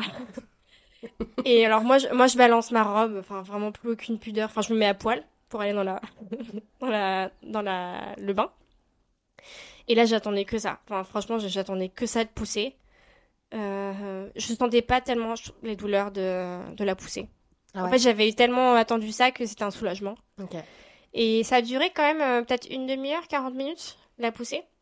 Et hum, À ce moment-là, Stéphanie, elle, est- elle t'accompagnait ou pas? Non, C'est bon, tu je l'ai pas du tout. En fait, je l'ai pas du tout. euh, j'ai pas du tout eu recours à Stéphanie de tout l'accouchement. Finalement, j'avais pas. Bah ouais, là, En fait, t'avais tous les outils déjà. en Mais fait. puis ça, ça m'a rajouté en plus du, enfin, Du travail management, ou ouais. mentale de, de, tu vois, d'avoir quelqu'un en ligne Bien et sûr, ouais. parler, quoi. Euh, du coup, on était dans la baignoire où moi j'étais euh, accroupie. Accroupie et, enfin, en position, euh, ouais, enfin, caca, quoi. et j'avais mes bras autour de, autour de, de mon mec et je m'appuyais un peu sur lui. Et, hum, et voilà. Alors, euh, ça me fait penser à une autre personne que j'ai interviewée et qui, a inter- et qui a accouché en physio et à qui j'ai posé la question parce que c'est vraiment un truc, moi, qui me. Enfin, auquel j'ai je, je pense si jamais euh, je devais accoucher en physio. Mais le fait d'être en position caca, toute nue dans de l'eau, en Ouais. train de souffrir devant ton mec, est-ce que c'est quelque chose euh, que tu savais que ça allait arriver et t'as- mais enfin y- en fait t'es vraiment genre dans un état euh, dans lequel il t'a jamais vu dans lequel tu t'es jamais vu où tu ressembles à une ouf parce que tu fais un truc de ouf est-ce que t'en avais conscience ou en fait euh, tu t'en fous parce que en fait t'es en train de donner la vie et donc on n'est pas à ce détail près? Ah, c'est marrant. Moi, je m'en fichais complètement. ok Euh, peut-être que j'ai pas ce rapport-là avec euh, mon mec, enfin, qui Bah, me voit faire ça. ouais Mais limite, limite, en fait, je voulais qu'il voit, euh, enfin, ce que ça implique, quoi. représente ouais ok Enfin, trop je bien voulais qu'on souffre ensemble, enfin, qu'il en- enfin, qu'on souffre, qu'on fasse ça ensemble. Et lui, il, tenait aussi à, enfin, il tenait à être là et je pense que c'était important pour lui, euh, de, de faire ça ensemble. Et c'est lui qui a attrapé, euh, qui a attrapé le, enfin, Mona quand elle est sortie, quoi. ah ouais? Qui a un peu tiré, enfin pas tiré la tête, mais touché la tête et qui qui a l'a accompagné. accompagné la Ouais. sortie trop bien Et ça, c'est, ça, c'était trop beau. Enfin, c'était, franchement, la, la poussée, c'était trop bien. La- ce qui était douloureux, c'était avant, le dos, enfin, les, les contractions. Mais la poussée, c'était, c'était vraiment génial. Bon, enfin, j'avais assez mal, hein, mais, mais, enfin, pousser et sentir que, enfin, voir la tête sortir et que, c'est, que ce soit, enfin, moi et mon mari qui, Bah qui ouais, accueille le bébé. ouais Et les sages-femmes étaient juste là pour me dire, euh, calme-toi, pousse pas trop fort quand même là. enfin, là, on, parce qu'elle voulait pas que je sois déchirée. Donc, Ah oui. elle, elle guide beaucoup. euh, là, on pousse, mais là, on s'arrête quoi. Parce que moi, je voulais pousser tout du long et voilà, ça sort, c'est fini quoi. ouais Je voulais absolument pousser. Et, hum, et c'était trop beau. Et, et du coup, quand elle est née, En fait, c'était moi, j'étais hyper étonnée parce qu'elle ressemblait quand même à un bébé, elle était toute rose. Enfin, je croyais qu'on allait avoir un extraterrestre bleu, quoi. Enfin, Ouais. Je m'étais un peu Ouais. préparée psychologiquement. Et c'est, elle avait l'air toute, euh, bah, elle avait l'air d'une petite personne, quoi. Ouais. Et voilà, on l'a posé euh, sur mon épaule. Et bon, là, après, pour le coup, il fallait que je sorte assez rapidement pour, euh, pour enlever le Le placenta. ouais. Et, et là aussi, c'était quand même bien fait parce que hum, ils, ils font la première tétée. Ouais. En fait, ils considèrent que faire la première tétée, ça fait partie aussi de la hum, de, De sortir le placenta et de et ça- parce que ça aide justement à déclencher des contractions et, et à faire que l'utérus il se re, recontracte, enfin referme en fait. Ouais. Hum, donc immédiatement ils l'ont mis au sein, première tétée. Euh, bon, enfin, su- enfin, avec succès, mais bon, il y a deux gouttes quoi. Il y a deux gouttes. Et, et après, euh, enfin, ils ils l'ont emmené un tout petit peu pour, euh, pour faire euh, les vérifications. Euh, je crois que moi, je perdais beaucoup de sang, donc euh, bon, voilà, ils ont un peu galéré, mais je voyais pas trop les détails. Enfin, Piotr, par contre, il regardait tous les détails, il était très intéressé. Moi, Mm. ça me dérange pas. La fascination du corps, quoi. Enfin, l'admiration face à un Enfin, corps euh, qui apparemment, a- il y avait beaucoup de sang. Ok. Et, et voilà, et en fait, on a pu rester deux heures comme ça, Trop bien. à, à faire du pot à pot, à s'occuper du bébé. Et après, par contre, Piotr, il devait rentrer. Et moi, j'étais partie pour euh, une semaine de, une semaine de, D'hospitalisation. d'hospitalisation avec le bébé. Ok. Donc, une semaine d'hospitalisation, Covid, donc pas de visite. Chambre privée, toilette à l'intérieur ou pas? Alors là, là aussi, en fait, finalement, j'avais complètement changé de camp. Euh, c'était Ah. une chambre partagée. Ah. Parce que je me suis dit, euh, quitte à pas dormir, après m'être renseignée, quitte à pas dormir, autant euh, pas dormir en, en payant moins cher. Donc euh, j'étais avec, euh, c'est une chambre de quatre femmes, avec une, des toilettes à l'intérieur pour, pour les quatre femmes. Ok. Et j'ai eu de la chance parce qu'en fait, il n'y a jamais eu plus de. Il y avait deux, il y avait que deux et une femme. Enfin bref, on n'était pas très nombreuses. Et euh, surtout, euh, oui, ce qu'il faut que je, enfin, que je précise, c'est que là non plus, ça s'est pas pr- passé comme prévu. J'ai eu mon bébé que deux jours avec moi parce qu'au bout de deux jours, on s'est rendu compte qu'elle avait un problème et elle est partie en néonate. Euh, en fait, elle est au bout de deux jours, elle a commencé. Enfin, j'ai remarqué qu'elle devenait bleue de temps en temps. Elle devenait toute bleue et en fait, euh, j'ai appelé les. Après quelques épisodes de panique, on s'est rendu compte qu'elle n'arrivait pas à, hum, respirer, euh, à, reprendre de, l'oxygène normalement après les tétés. Donc, euh, jusqu'à ce qu'elle arrive à faire ça euh, d'elle-même, elle, elle devait rester en néonate. Ce qui fait que, finalement, bon, ça c'était très dur. euh, bon, j'ai j'ai pleuré, etc. Enfin, j'étais, enfin, le choc en fait qu'on t'enlève ton bébé euh, après l'avoir eu, c'était euh, bon, c'était un peu l'angoisse. Euh, mais par contre, c'était bien pour Piotr parce que autant les papas n'ont pas le droit de visite pour les bébés en bonne santé, mais par contre, ils ont le droit d'aller à la néonate voir leur bébé autant qu'ils veulent. Donc ça, on, du coup, on pouvait se retrouver. Euh, ça, c'était super.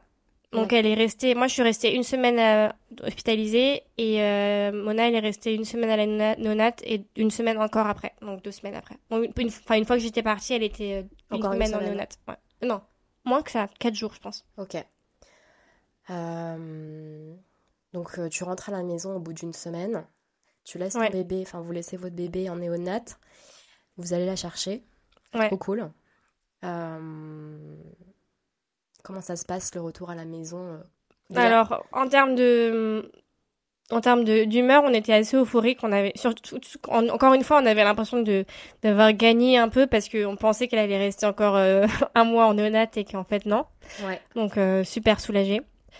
Et en fait, à la maison, on n'avait pas prévu grand-chose parce que on est assez minimaliste et on n'aime pas du tout acheter du- des tas de matériel euh, qu'on n'est pas sûr d'utiliser. Euh, donc on est arrivé dans une dans notre maison qui n'avait pas tellement changé. Euh, et voilà, elle était là chez nous, Tu l'as posée où? Sur le canapé. Ouais. En fait, on, nous, on avait décidé qu'elle allait. Enfin, nous, on dort, mais déjà, on dort sur un futon, donc par terre. Et, et on- elle avait son petit futon à elle par terre aussi. Comme ça, ça permet de faire du cododo, euh, mais Ouais. sans le matos, quoi. Et, et voilà. euh, le plus compliqué. Enfin, je pense qu'on est. Globalement, on était, on était contents. On avait un peu tout. On avait tout prévu en termes de. de de enfin de congés et de nourriture Piotr il avait mon Piotr il est pas- il mon mari était parti pour huit mois de congé bon déjà Il avait activé dès que dès qu'elle est née, quoi. Enfin, qui était effectif dès, dès la naissance. D- dès la naissance, enfin dès, dès la sortie de, l'hôpital. Pendant, pendant que j'étais à l'hôpital, ça servait à... Enfin, il pouvait travailler, oui, ouais, c'est vrai, ok. Euh, donc lui, il était euh, 100% dédié à ça, moi aussi. Et lui, lui, moi, c'est ouf, c'est enfin, Ouais, c'est trop génial. Ouais, Et du coup, euh, enfin, le- la répartition des tâches, c'était euh, moi j'allaite, ouais, je fais rien d'autre. ouais. Et lui, il fait tout le reste. Donc, il me nourrit moi.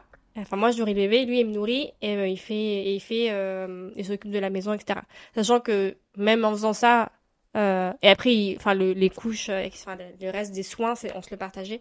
Même en faisant ça, ça demande quand même, enfin, beaucoup de travail. Donc, euh, on avait, euh, on avait acheté, on avait plein de, de nourriture congelée. Ma mère aussi, qui était venue, nous avait fait euh, des tas de repas congelés. Donc, bref, le, Ta mère, elle est venue de France, du coup, quand même. elle était venue de France euh, quand j'étais à l'IT. Elle était venue nous aider. Là, elle n'était pas là. Ah, On était, on était seuls. Mais bon, l'idée, c'était qu'on fasse aucun repas et qu'on. Comme ça, on pouvait se concentrer sur le bébé. Et franchement, c'était pas. Enfin, c'était une bonne idée parce que, parce que ça prend. En fait, tu mets une heure. Enfin, tu dois allaiter toutes les deux heures. Tu mets une heure à extraire ton. Enfin, le bébé, il est pas très efficace au début, donc il met entre une demi-heure et une, enfin, une, demi-heure, 40 minutes à, à téter, tant bien que mal. Euh, et entre, t'essaies de dormir un tout petit peu, et puis il faut quand même changer les couches, etc. Quoi. Donc, euh, En fait, on te dit le nouveau-né, il dort euh, 18 heures sur euh, 24 euh, les premières semaines, mais en fait, non. Enfin, oui, mais non. en fait, oui. Oui. Alors, oui, mais il s'endort pas tout seul, c'est ça le truc. Ouais. Et, et ça, c'était quelque chose qu'on, enfin, on, l'avait, enfin, j'avais lu plein de bouquins. En fait, j'avais lu plein de bouquins et notamment des bouquins qui, franchement, sont, peuvent paraître un peu badants, qui te disent euh, c'est normal de pas être très heureux les premières semaines, euh, c'est vraiment dur, etc. Mais en fait, c'est pas mal de d'imaginer le pire parce que c'est dur concrètement. Et ouais, le problème c'est que fallait la, la bercer euh, comme tout le bébé, je pense à la naissance, ils s'endorment pas à plat. Ils s'endorment quand ils sont en mouvement dans un truc qui ressemble au, ventre de la maman. Ouais. Donc il fallait la bercer dans un dans un enfin dans soit dans l'écharpe, soit dans les bras pendant parfois une demi-heure quoi. Jusqu'à ce qu'elle s'endorme. Tout ça pour qu'elle dorme que deux heures. Ouais, le, le retour sur investissement, euh, au début, euh, ouais. Ouais. Mais, euh, ok. Donc, Et tout ça dans un état où en fait euh, la mère elle est physiquement euh, tu elle peut limite pas se lever quoi. Donc euh, c'est le père qui qui faisait l'essentiel du du travail euh, qui demande de la force physique. je vois que tu t'es hyper éduquée sur euh, toute la partie, euh, bah, même, enfin, grossesse et après. Et donc, j'imagine que tu connaissais le concept des, du mois d'or. Est-ce que c'est un Ouais. truc que tu t'avais, que tu, que t'avais en tête et que tu voulais t'appliquer? Ou pas? Alors euh, oui, tout à fait. Moi, le mois d'or, j'étais à fond pour. Euh, j'avais aussi lu que, enfin, il y a, il y a, il y a, il y a les, tenants du mois d'or qui disent faut pas bouger du tout, faut pas sortir de son lit pendant un mois, et ceux qui disent à l'inverse c'est pas bon, faut, faut reprendre de l'activité euh, petit à petit. Ouais. Donc moi, j'ai, enfin, déjà c'était mort en termes de faut pas bouger parce que de toute façon, malheureusement, j'avais passé les deux premières semaines à, à faire des allers-retours dans la maternité en marchant. Bah oui. Enfin, j'avais quand même beaucoup marché. Bah ouais. Euh, mais l'i- l'idée, c'était que, en tout cas, euh, moi, je, je fasse rien, enfin, je sois, euh, je sois euh, en mode euh, Reconstruction, ouais. tranquille dans mon ouais. lit pendant, pendant un mois, au moins, et, euh, et Piotr, il faisait tout le reste. Donc, dans, ce- dans, cela, dans ce sens-là, c'était un mois d'or. D'accord. Après, euh, bon, pour la petite histoire, c'était pas exactement le mois d'or que je voulais, parce que moi, je voulais vraiment être, euh, qu'on soit tout seul, qu'on soit tout seul, qu'on soit notre cocon, que moi, je, je sois à moitié à poil les trois quarts du temps, enfin, à poil littéralement, parce que c'était l'été. Ouais. Euh, parce qu'en plus, t'as trop mal Oh, au sein. C'était l'été. C'était l'été, ouais. Ah ouais. Euh, et t'as super mal au sein, enfin, t'as surtout pas envie de mettre un soutif ou quoi que ce soit. Ouais. Et bon, il se trouve que euh, pour des raisons, pour d'autres raisons, on a dû, euh, on a dû héberger euh, ma belle-mère, enfin la, la mère de mon mari pendant pendant la même période euh, chez nous. Ok. Donc finalement, on n'était pas tout seul. Enfin, Ok. C'était pas ce que je voulais. Mais bon, euh, mais bon, quand même, ils, ils sont tous les deux beaucoup occupés de moi et ça, c'était le deal, quoi. Je sais pas comment font les femmes dont c'est pas le cas, d'ailleurs. C'est un mystère. Parce que j'avais quand même super mal à ma cicatrice, T'as eu. à, coup, ma, t'as- à mes points. Moi, j'ai eu, eu eu, euh, euh, quelques petite points de suture. Ok. Et franchement, je pense que c'est le truc qui m'a fait le plus mal. Limite, enfin, je, garde un plus mauvais souvenir de ça que l'accouchement. Ouais. J'avais quand même euh, assez- mal et c'était pénible euh, de se déplacer, quoi. Mais c'est pour ça Et de que. s'asseoir, surtout. Mais euh, ouais. Enfin, on regarde un souvenir. Enfin, moi, je... enfin, je sais pas si tu sens encore la cicatrice. Moi, j'ai encore une énorme cicatrice d'épisio. euh. Ah non, moi je pense que tu l'as. Tu... Visuellement, ça se voit? Ça se voit, ouais. Non, non, moi ça Ça se se voit voit. plus du tout. Ou alors, je sais pas, j'ai trop de poils. mais euh, mais euh, ça se voit pas du tout. Mais je me souviens que ça faisait. Enfin, je me dis, mais c'est bizarre, personne n'en parle, mais ça fait vraiment mal Ça ce truc. mal, un Enfin, tu peux, peux pas t'asseoir du tout, quoi. Ouais. Et puis, euh, même marcher, en fait, ça a été. Enfin, en tout cas, pour ma Ouais, part. et ça- ça a marcher, été- en fait, ça faisait pas, ça faisait pas mal à la cicatrice. Par contre, j'avais l'impression que mes hanches étaient complètement disloquées et je me disais, c'est bizarre, j'ai marché, j'ai marché 5 mètres et j'ai l'impression d'avoir marché un marathon, quoi. Enfin, couru un marathon. Ouais. C'est une grosse fatigue, en fait, dans le bas du dos. Ouais. Et c'est vrai que ça s'est resté assez longtemps. Alors, après ce, cette, euh, ces premières 4-5 semaines euh, dans votre euh, presque cocon, est-ce que tu as commencé à recevoir des, gens? Euh, Vous avez commencé à recevoir des gens, de la visite, etc. Comment tu l'as vécu, du coup? Ouais. Alors, euh, bon, encore une fois, c'était l'été. euh, Il y avait pas beaucoup de gens qui étaient là, de Ouais. toute façon. Ouais. Euh, mais par contre, on savait que euh, au- quand elle aurait deux mois, le jour de ces deux mois, on avait un- pris un billet d'avion pour aller en France. Ah. Et là, on devait se marier. On En devait France. faire une fête de mariage. En France, ok. c'est ça. Donc ça veut dire qu'il y a quand même un peu de taf de préparation euh, pendant le mois de...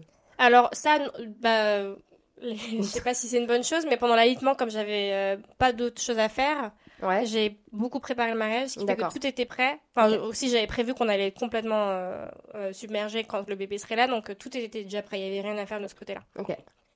Euh, mais par contre, on a, on, on a vu quelques personnes du coup dans les deux premiers mois, mais le vrai, la, la vraie différence, c'est une fois qu'on arrive en France, là par contre, on voyait tous nos potes et bah, c'est un mariage sur une semaine en plus. Oh, Donc, wow. pendant- une semaine, il y avait, enfin, il y, aurait 60, enfin, entre, euh, entre euh, 10 et 60 personnes autour de Mona tout le temps, quoi.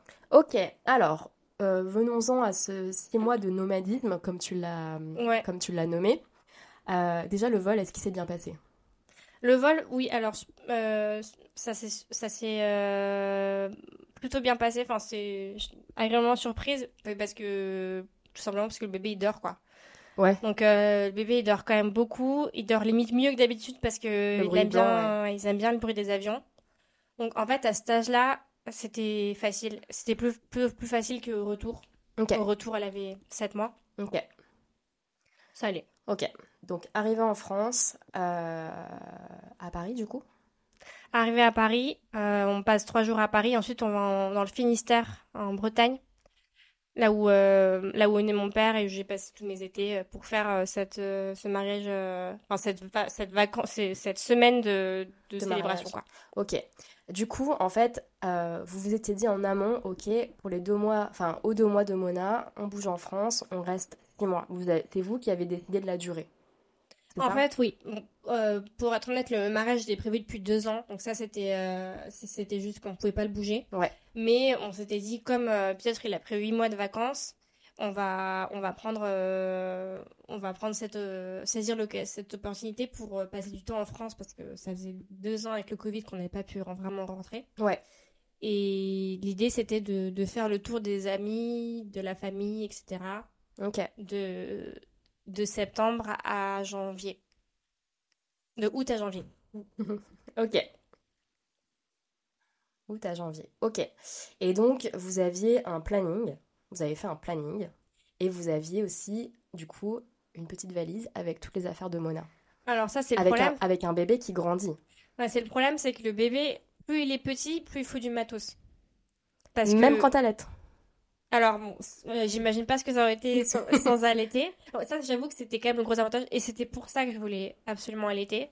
Euh, je- j'étais pas forcément convaincue de- des vertus, euh, des vertus euh, enfin, de santé. Enfin, c'est débattu en fait. Il y en a qui disent que c'est la clé de tout. Ils disent qu'il y en a qui disent que ça fait pas une grosse différence l'allaitement. Et par contre, je savais que ça, ça allait être beaucoup, beaucoup, beaucoup, beaucoup plus pratique quand on serait en déplacement. Mais c'est vrai que bah faut quand même tout le temps une sorte de enfin faut, faut un petit lit. Euh, on avait des trucs des trucs genre petite baignoire, euh, une, euh, une une poussette quand même assez mastoc parce que parce qu'au début euh, le bébé il, enfin il tient pas quoi. Un truc Ouais, ouais. pour pour l'enrober. Donc ouais, il y a tout, tout, ce matériel-là. Après, pour les habits, on a, on a pris juste une petite partie et on, après, on s'est fait prêter des, des, Des trucs sur le moment. On s'est quand même fait pas mal prêter de trucs par les, la famille, quoi. Donc ça, ça allait. C'est plus euh, ouais, les déplacements. euh, Au début, on s'est dit on va faire des trucs en train. On a fait un déplacement en train. On, est rentré euh, de Bretagne en train. En fait, c'est- insuffisant. On, a trop d'affaires. Et puis, c'est compliqué aussi. en fait, dans les trains français, il y a quand même beaucoup d'autres enfants qui se réveillent mutuellement pendant leur sieste. Donc, on s'est dit qu'en fait, on allait tout faire en voiture. Du coup, tout ce qui est diversification alimentaire, c'est aussi pendant votre séjour en France que ça s'est mis en place. Ouais, Et donc, exactement. ça, ça, comment est-ce que vous vous êtes organisé avec Piotr? Alors, pour la diversification alimentaire, euh, pareil, j'avais fait beaucoup de recherches et, et hum, j'ai fait beaucoup de recherches parce que je m'étais pas spécialement intéressée au sujet, mais j'avais une amie euh, qui est un peu ma, ma gourou en termes de, euh, de tout ce qui est bébé, enfin, qui a eu son bébé deux mois avant et qui, et qui, euh, qui c'est aussi son deuxième bébé. Malheureusement, c'était une grossesse qui n'est pas, n'est pas allée à son terme, la première, mais du coup, qui avait beaucoup plus de connaissances que moi et qui m'avait dit euh, qu'elle avait commencé la DME. Ouais. Et du coup, ça m'a. Dès que j'ai entendu un nouveau terme, voilà, je me suis sentie obligée d'aller vérifier ça euh, et d'accumuler euh, des connaissances encyclopédiques. Donc, j'ai beaucoup recherché le sujet et ça m'a plu. Ouais. Du coup, on a décidé de faire ça. Surtout que la DME, c'est quelque chose euh, qui est un petit peu euh, flippant au début parce que ça consiste à donner des, des Des gros aliments morceaux, euh, ouais. entiers à un tout petit bébé. Ouais. Donc, c'est la- en fait, c'est vraiment le début qui est stressant, donc il faut être un peu disponible quand même. Et nous, on avait que ça à faire. Ok. Donc, on s'est dit, c'est l'occasion. Petite question aussi. euh, donc, toi, t'es un peu une, une geek euh, sur euh, quand t'as un sujet qui te passionne, tu vas chercher. La DME, du coup, t'es allé faire tes recherches, tu t'es Ouais. tu t'es tu t'es éduqué. Et du coup, tu transmettais ce que t'as ce que t'as appris à Piotr, ou lui aussi, il va un peu euh, diguer les infos? Alors, c'est marrant parce que Piotr, il est, il est beaucoup moins dans la recherche, Ouais, euh, dans la recherche, on va dire, euh, théorique, quoi. ouais, il va à l'instant. Euh, il y va à l'instinct et surtout, je pense que du, le fait qu'il il avait beaucoup plus d'avance au début parce que lui, il a trois sœurs, trois petites sœurs, dont, Ah, dont une qui a. Ils ont Qui est 15 ans, jeune. 15 ans de différence. Donc en fait, il a, il a, il a pouponné ses sœurs. Et, hum, et du coup, il, est très habitué. En plus, il adore les enfants, donc en fait, il, il pratique tout le temps, quoi. D'accord. Donc, euh, donc euh, voilà, il, il se sent pas non plus obligé d'aller d'aller tout vérifier, alors que moi j'avais un peu ce complexe. euh, Enfin, franchement, j'étais hyper empotée au début. Enfin, je savais pas quoi faire, quoi. Donc j'avais, je me disais, il faut que je rattrape et du coup, mais de manière générale, je suis, je suis plus geek effectivement dans, dans la recherche. Et heureusement, peut-être en quelque sorte, parce que du coup, on s'affronte pas sur. euh, en fait, on est d'accord parce que parce que c'est moi qui c'est des sujets qui me tiennent à cœur et que je recherche, ben c'est voilà, c'est on adopte ce que j'ai décidé et il y a pas il y a pas trop de il y a on, on se crève pas trop- on s'arrache pas trop les cheveux là-dessus quoi. Enfin, il était d'accord, ça avait ça avait l'air bien, ça se tenait euh, donc voilà. Ok. Euh, donc revenons-en à la diversification, la DME, tu disais que ça avait, enfin ça pouvait être un peu flippant au tout début euh, au niveau de l'introduction parce que énorme morceau petit bébé, euh, est-ce qu'il va pas s'étouffer? Ça s'est bien Ouais. passé? Alors ça s'est super bien passé. En fait, on n'a jamais eu de d'accident ou enfin de, de moment où il faut aller chercher un aliment coincé dans la gorge ou quoi. Elle n'a pas fait de. Alors si, tout le temps. Elle a donc ce qu'on appelle le gag le gag réflexe. Ouais. En fait, c'est impressionnant, mais totalement innocent, inoffensif. Pour le Ouais. coup, elle est pas en train de s'étouffer. hein. Ouais. Elle est juste en train de, de sortir un morceau qui, qui est trop gros. Ça, c'est tout le temps. Au début, euh, en fait, elle mange comme ça, quoi. Mm. Elle prend un morceau et... et hum, mais euh, bon, une fois qu'on s'est habitué... euh, Non, je, je garde un bon souvenir de la DME. Il n'y a pas eu de... Il y a, il y a pas eu de... Enfin, vraiment, il n'y a eu aucun accident. Enfin, il y a, y eu d'autres types d'accidents, mais qui n'ont rien à voir avec la DME. Genre quoi? Genre, euh, ça c'est un, ça c'est un des trucs euh, qui m'ont, qui, qui- est dur en tant que parent parce que tu te rends compte de ta responsabilité. La première fois qu'elle, euh, elle est, elle est tombée la tête la première sur le carrelage quand elle avait deux mois justement, juste, enfin, la, la veille du, la, enfin la, la semaine du mariage, parce qu'elle était dans son bouncer, Mm. un autre truc qu'on dé- qu'on déplaçait, qu'on a amené du Japon, et pas attaché. En fait, tu disais que vous aimiez pas trop vous suréquiper et tout, mais vous étiez quand même bien équipé. Hein. Vous avez une grosse poussette, euh, genre le petit lit, euh, ah bah machin, oui, euh, on n'était pas, n'est pas des hippies, enfin, on est, après, on a quand même besoin d'un certain confort. Le bouncer, à un moment, c'était, c'était le- vital, quoi. Votre meilleur ami, quoi. Elle, elle s'endormait dedans. Ouais. en fait, j'ai fait l'impasse sur le mariage alors que en fait, c'est de la gestion aussi. Bien passé le mariage? Alors, le mariage, ça s'est trop bien passé. Limite, c'était plus facile de gérer Mona Ouais. que le reste du temps parce que il y avait plein de gens pour s'en occuper. Ouais. Donc en fait, c'est vraiment là que je me suis rendu compte, mais c'est ça qui est naturel, quoi. Il y a, les gens se battaient pour s'en occuper. Ouais. Euh, Enfin, moi, j'avais. Enfin, c'est pas qu'on avait rien à faire. Si, il fallait que j'allaite. Euh, il fallait l'endormir euh, parce que bon, tout le monde ne sait, pas, ne sait pas l'endormir. C'est un peu de technique, entre guillemets, mais quand même, c'était vraiment. euh, Enfin, c'était fabuleux, quoi. Et puis vous êtes passé de. On était en forme, en fait. Ouais, vous étiez, vous êtes passé de deux à, à tout un, Ouais. tout un groupe de personnes euh, et donc euh, ça aussi, ça fait, euh, ça, ouais, ça soulage comme tout. Franchement, c'était, c'était, on était, j'étais vraiment en forme. Je Et- pense que j'étais limite plus en forme que qu'une euh, la marée classique qui doit organiser des trucs. Ouais, grave. grave. Parce que normalement, t'es juste éreinté à la fin de Ouais, ton t'es mariage, stressée et pas tout. profité, Moi, j'ai- je pense que j'avais les hormones qui me shootaient. J'étais pas du tout stressée. Et puis je Ouais. me disais, bon, de toute façon, euh, enfin, je suis, une, je suis une mère avec un nouveau-né. Euh, c'est au pire s'il y a des ratés, euh, on va me le pardonner, quoi. Ouais, grave. Euh, et la nuit, du coup, elle dormait bien? Alors, à l'époque, elle dormait pas trop mal, dans le sens où, tu sais, il y a une, euh, il y a un, ça s'améliore, ça s'améliore, et puis il y a une rechute Une autour des 4 mois, ouais, une ouais, régression. Et euh, à, deux mois, elle a commencé à dormir pas trop mal, dans le sens où euh, elle pouvait dormir 4-5 heures d'affilée. Ouais, Ce qui est, euh, enfin, ça change la vie par rapport à 2 deux, heures par, bien sûr. enfin, toutes les 2 heures. Bien sûr. Euh, donc à l'époque, elle dormait pas trop mal. Enfin, elle pouvait dormir. euh, Ouais, elle faisait une ou deux tétées dans les bonnes nuits. Le Comment- sommeil, euh, comment- enfin, c'est quand même un, C'est un sujet, et en plus, vous, vous étiez un peu genre. euh, co- comment vous faisiez en fait euh, pendant votre séjour en France? Est-ce qu'il y avait quand même. Vous, rest- vous restiez un peu genre une ou deux semaines euh, quelque part? Donc vous aviez le temps Ouais. un peu de, vous fait, poser, on s'est d'avoir. rendu compte que c'était tellement la, la croix et la bannière de se déplacer que ça valait pas le coup de se déplacer si c'était pour moins d'une de deux semaines. Clairement. Enfin, d'une ou deux semaines. Enfin, oui, oui. Donc en moyenne, on se déplaçait toutes les deux semaines. Ok. Euh, on, on faisait des déplacements euh, genre euh, Paris, Toulouse, Toulouse, euh, Finistère, des choses comme ça. On est allé à Bruxelles aussi, on est allé à d'autres mariages. Et bah, c'est vrai que clairement, ça, ça a eu un impact sur son sommeil. Je pense que c'est un, un bébé qui, qui, a, qui, qui dort pas forcément mal, dans le sens où dès qu'on est rentré au Japon et dès qu'elle a eu sa chambre à elle, elle a fait ses nuits. Ok. Mais, mais tout le temps où on était en France, euh, à partir des- de la régression des 4 mois, en enfin, elle, elle se réveillait toutes les 2-3 heures. Et ça, c'était crevant, c'est sûr. On était Donc sur le baromètre euh, de, du, du manque de sommeil, vous étiez genre. euh, On était au, on était au top. Ouais. Mais euh, on n'avait rien d'autre à faire. Et ça, ça change tout. On n'était pas stressé de pas être performant au boulot le lendemain. C'est vrai. C'est vrai. Enfin, on était là, ah bah on est complètement éclaté, mais bon, c'est pas grave quoi. Et au pire, on ira faire une sieste tout à l'heure avec notre bébé. euh, Voilà. Voilà. Ok. Enfin, au pire, on est, on est des zombies, mais on est des zombies euh, relax quoi. Ouais, c'est vrai. Euh, plusieurs questions qui me viennent en tête. La première, c'est du coup comment vous faisiez pour euh, le suivi médical de Mona en nomadisme? Alors, on avait, on s'était un peu renseigné. Donc, le problème, c'est les vaccins. Ouais. Et il y a, y a deux consultations. Donc, on a fait les consultations euh, en France, du coup, au lieu de les faire au Japon. Par contre, les vaccins, on nous a expliqué qu'il n'y avait pas. Enfin, c'est pas des vaccins, en fait, euh, qui, te, qui te protègent contre des maladies qui vont vraiment t'arriver euh, dans la première année. En fait, c'est des maladies qui Ah sont oui, extrêmement oui, rares. oui. Donc, on nous a dit qu'on pouvait attendre euh, de revenir au Japon. Et quand on est revenu au Japon, on a fait tous les vaccins d'un seul coup. Donc il y avait un suivi médical en France, mais On a fait les consultations en France. Genre le, les, check-up. le genre poids, machin, tout Et on va n'a bien. fait aucun vaccin Ok, jusqu'à ce qu'on rentre. ok.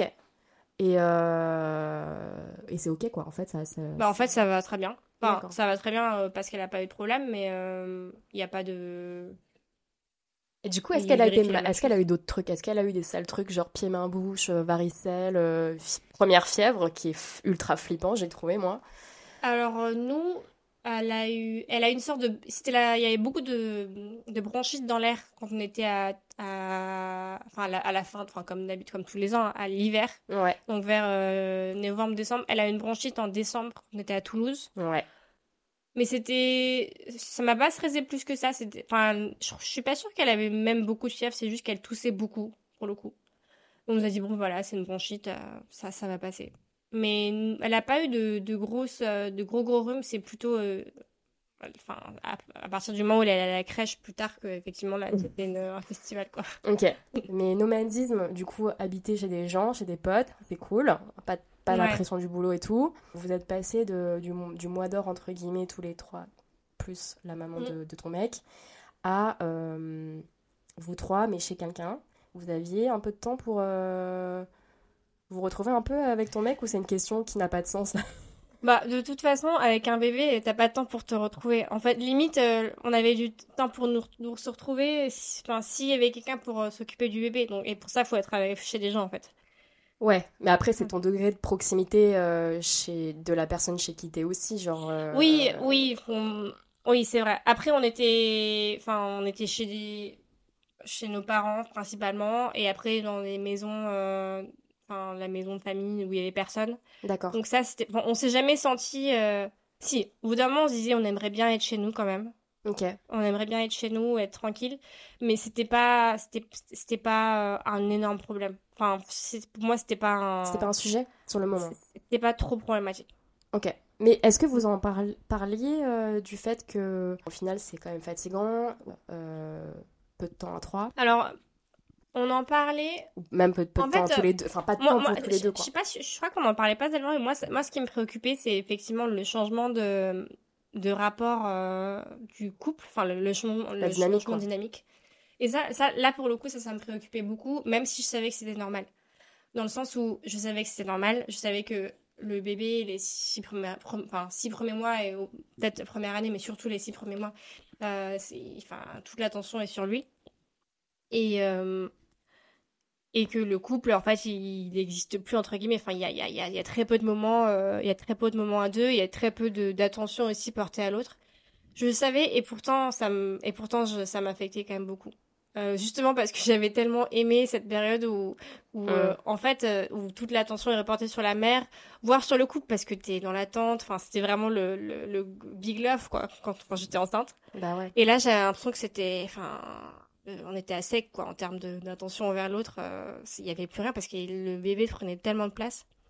C'est venu un peu plus tard. En fait, c'est- au début, c'était, avec toutes les interactions qu'on avait avec les autres. euh, Enfin, on avait vraiment l'impression d'être en vacances, etc. euh, On n'y pensait pas trop. Mais dès qu'on est rentré au Japon, c'est quelque chose qui m'a vraiment beaucoup préoccupée et on a fini par en parler. Euh, D'ailleurs. Ok. D'ailleurs, je peux raconter comment, comment, en fait, ce qui a déclenché le truc, Quel truc? Euh, la discussion, Ouais. c'est qu'on parlait avec des amis. Donc ça, c'est une fois qu'on était rentré au Japon. Ouais. Et euh, ils nous disent alors, est-ce que c'est, enfin, est-ce que c'est dur, quoi? Enfin, Je pense que la question c'était un truc comme ça. Puis l'autre il dit non, mais ça va. Et puis après, je, enfin, je rentre et je lui dis mais, mais tu trouves pas ça dur, toi? En fait, il dit bah non, enfin, c'est un peu dur, mais en même temps, si on se dit que c'est dur, ça va être encore plus dur. Et moi, et moi, j'ai pas, enfin, ça, m'a, ça m'a, ça, ça m'a interpellée dans le sens où je me dis, mais attends, mais si tu... moi je trouve ça dur en fait. Donc si tu trouves pas ça dur, c'est qu'il y a peut-être un problème. C'est que peut-être qu'on on se parle pas assez ou que peut-être que j'en- fais plus ou. Vrai. Parce que moi je, je trouve ça vraiment dur. Et, et en fait, je me suis rendu compte que c'était dur au niveau physique, c'était dur euh, d'être un zombie. Ouais. Euh, c'était dur. euh, Enfin, moi, je trouve que la physicalité du truc, vraiment tout... porter tout le temps son bébé, c'est assez dur. Enfin, je m'y attendais pas forcément, mais enfin, c'est un sport le truc, quoi. Euh, mais aussi, euh, moi, ce qui me manquait le plus, c'était qu'on avait plus du tout. euh, Bah ouais, que l'attention soit reportée sur le bébé et que nous, en tant que couple, on... enfin, en fait, j'avais peur que ça soit comme ça pour la vie, quoi. Ouais. C'est fini, voilà, on n'est plus en couple. En ayant cette discussion, j'ai pensé à un truc. J'ai pensé à la période où tu étais alitée. C'était quoi les directives par rapport à la vie intime? Que tu avais au niveau Ouais. médical Alors, euh, en fait, le- les médecins m'ont rien dit. Euh, ils m'ont rien dit de particulier. Je pense qu'ils partent du principe que les gens n'ont pas de rapport sexuel euh, pendant euh, quand ils sont La grossesse et pourtant, grossesse. euh, ouais. Euh, mais euh, par contre, moi, j'avais pas mal regardé, euh, enfin, dans les blogs que j'ai regardé, la, la cause de, du raccourcissement de, du, du col, c'est les contractions. Trop de contractions. C'est les contractions, euh, tu sais, euh, qui font pas mal. Ouais. Et juste, ça se Ouais, ouais. Euh, et euh, quand on a un orgasme, ça, ça contracte aussi. D'ailleurs, c'est pour ça aussi qu'on qu'on conseille euh, De faire l'amour à la de fin. faire l'amour à la fin. Euh, donc euh, voilà, fallait pas avoir de rapport. Fallait pas. Donc euh, bon bah ça, on a c'était zéro. D'accord. Euh, et donc, on refait un bond sur euh, cette discussion que tu as eue avec Piotr sur le petit décalage de ressenti et euh, plus de moments vraiment euh, en couple. Comment est-ce que. C'était quoi le, la conclusion de cette conversation? Comment est-ce que, ça a changé quelque chose euh, dans la manière dont Alors, c'était euh, pas forcément lié à l'activité sexuelle parce que l'activité sexuelle, en fait, on, on l'a reprise. euh, On l'a reprise assez... Non, mais on l'a reprise naturellement et euh, relativement rapidement. Enfin, je sais que. Je sais qu'en. Enfin, en tout cas, en France, bon, désolé pour les gens qui nous ont hébergés, hein, mais en tout cas, ça nous dérangeait. Enfin, on était. On le faisait et on le faisait avec euh, la petite dans la pièce qui, de toute façon. euh, qui de toute façon soit dormait, oui. soit voyait à peine. Donc. euh, Ah, c'est ok, ok. Enfin, je veux dire, euh, enfin, ils entendent peu. Enfin, je disais, ah ok, ok, par rapport au fait que vous avez en fait rappris- euh, euh, repris Ça, une vie Ouais, sexuelle ouais, euh, ça en fait, ça c'était pas, c'était pas, un- c'était pas un souci. C'était plus euh, le fait que il y ait pas, il y, ait pas de moment pour, euh, il y ait pas de moment pour discuter. Il y ait... En Et fait, c'est vraiment le ouais. changement de statut. Ouais. T'es plus un couple et t'es les parents. Et je pense que c'est pas, c'est pas forcément le cas chez tout le monde, mais nous, on était un couple très, très, très fusionnel à la base. Ok. Euh, je pense qu'il y a un, un, un- enfin, un couple avec beaucoup de. Enfin, pas, pas beaucoup d'appétit, mais qu'il faut quand même beaucoup nourrir de moments, de moments ensemble. Ensemble, ouais. Ok. Ça a toujours été comme ça. D'ailleurs, à une époque, c'était un peu, trop, un peu problématique parce que du coup, on voyait plus nos potes. mais bon, voilà, c'était parti comme ça. Ok. Et du coup, euh, avoir ce, ce, ce petit être-là qui prenne toute la place, pour moi, c'était. En fait, j'ai l'impression que c'était la fin de ce couple. C'était le début, le début de la parentalité, mais un- La fin. du coup, ouais. euh, la parentalité qui consiste quand même à être un peu le serviteur de ton bébé tout le temps. Et t'as plus tellement de rapport avec la, la personne, euh, de rapport amoureux avec, euh, la, avec ton co, euh, ton coparent, quoi. Donc voilà, ça, Vous ça avez eu la réponse? Moi, du coup, j'en ai parlé plusieurs fois. Euh, mon mari, il n'a pas ressenti comme ça. Donc, je pense qu'il le sentait moins. Euh, Enfin, il le sentait, mais il disait, bah, c'est normal, quoi. Et je pense qu'aussi, il sentait beaucoup moins de choc par rapport à la grossesse. Parce que moi, la grossesse, j'étais la, la femme choyée, alors que lui, non. Euh, et j'ai toujours pas la réponse, mais bizarrement, limite, en fait, j'ai du mal à parler de ce que je ressentais à l'époque parce que maintenant, je le ressens plus du T'as tout. oublié? J'ai oublié Ok. et ça s'est résorbé naturellement avec l'enfant qui grandit et qui a moins de besoins justement. Hmm. Euh, moins- ouais, qui est plus indépendant. Alors, tu... Vous rentrez au Japon, donc Mona a 8 mois. Ouais. Et ensuite, qu'est-ce qui se passe?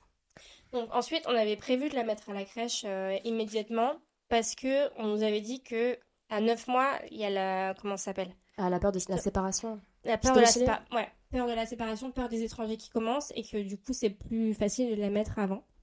Ouais. Donc on l'a mise à la crèche avant, sans que moi j'étais, fallait que ce soit une crèche privée parce que moi j'étais en- encore en congé euh, parental. Quand j'étais enceinte de, donc avant que je sois alitée, quand j'étais enceinte, donc quand j'étais enceinte de 4, avec 3-4 mois, Ouais. j'avais visité des crèches et on l'avait déjà choisi parce qu'on voulait une crèche qui soit euh, privée, donc que je puisse, euh, que ce soit possible de mettre son enfant, Il n'y a euh, pas trop de conditions reloues, quoi. voilà, même euh, sans travailler, euh, mais qu'il soit pas trop cher non plus. Parce que moi, mon but c'était de quitter ma boîte d'avant, mon agence d'avant, pour créer ma boîte. D'accord. Donc je voulais créer ma boîte pendant mon congé. Ouais. Avoir un peu de temps pour moi. Donc en gros, en fait, euh, après ces, ces 8 mois de, de congé mat-mat où tu étais en off, en fait, c'était Ouais. reprendre le travail, mais Le but, pour te consacrer à ton projet Ouais. entrepreneurial. Ok.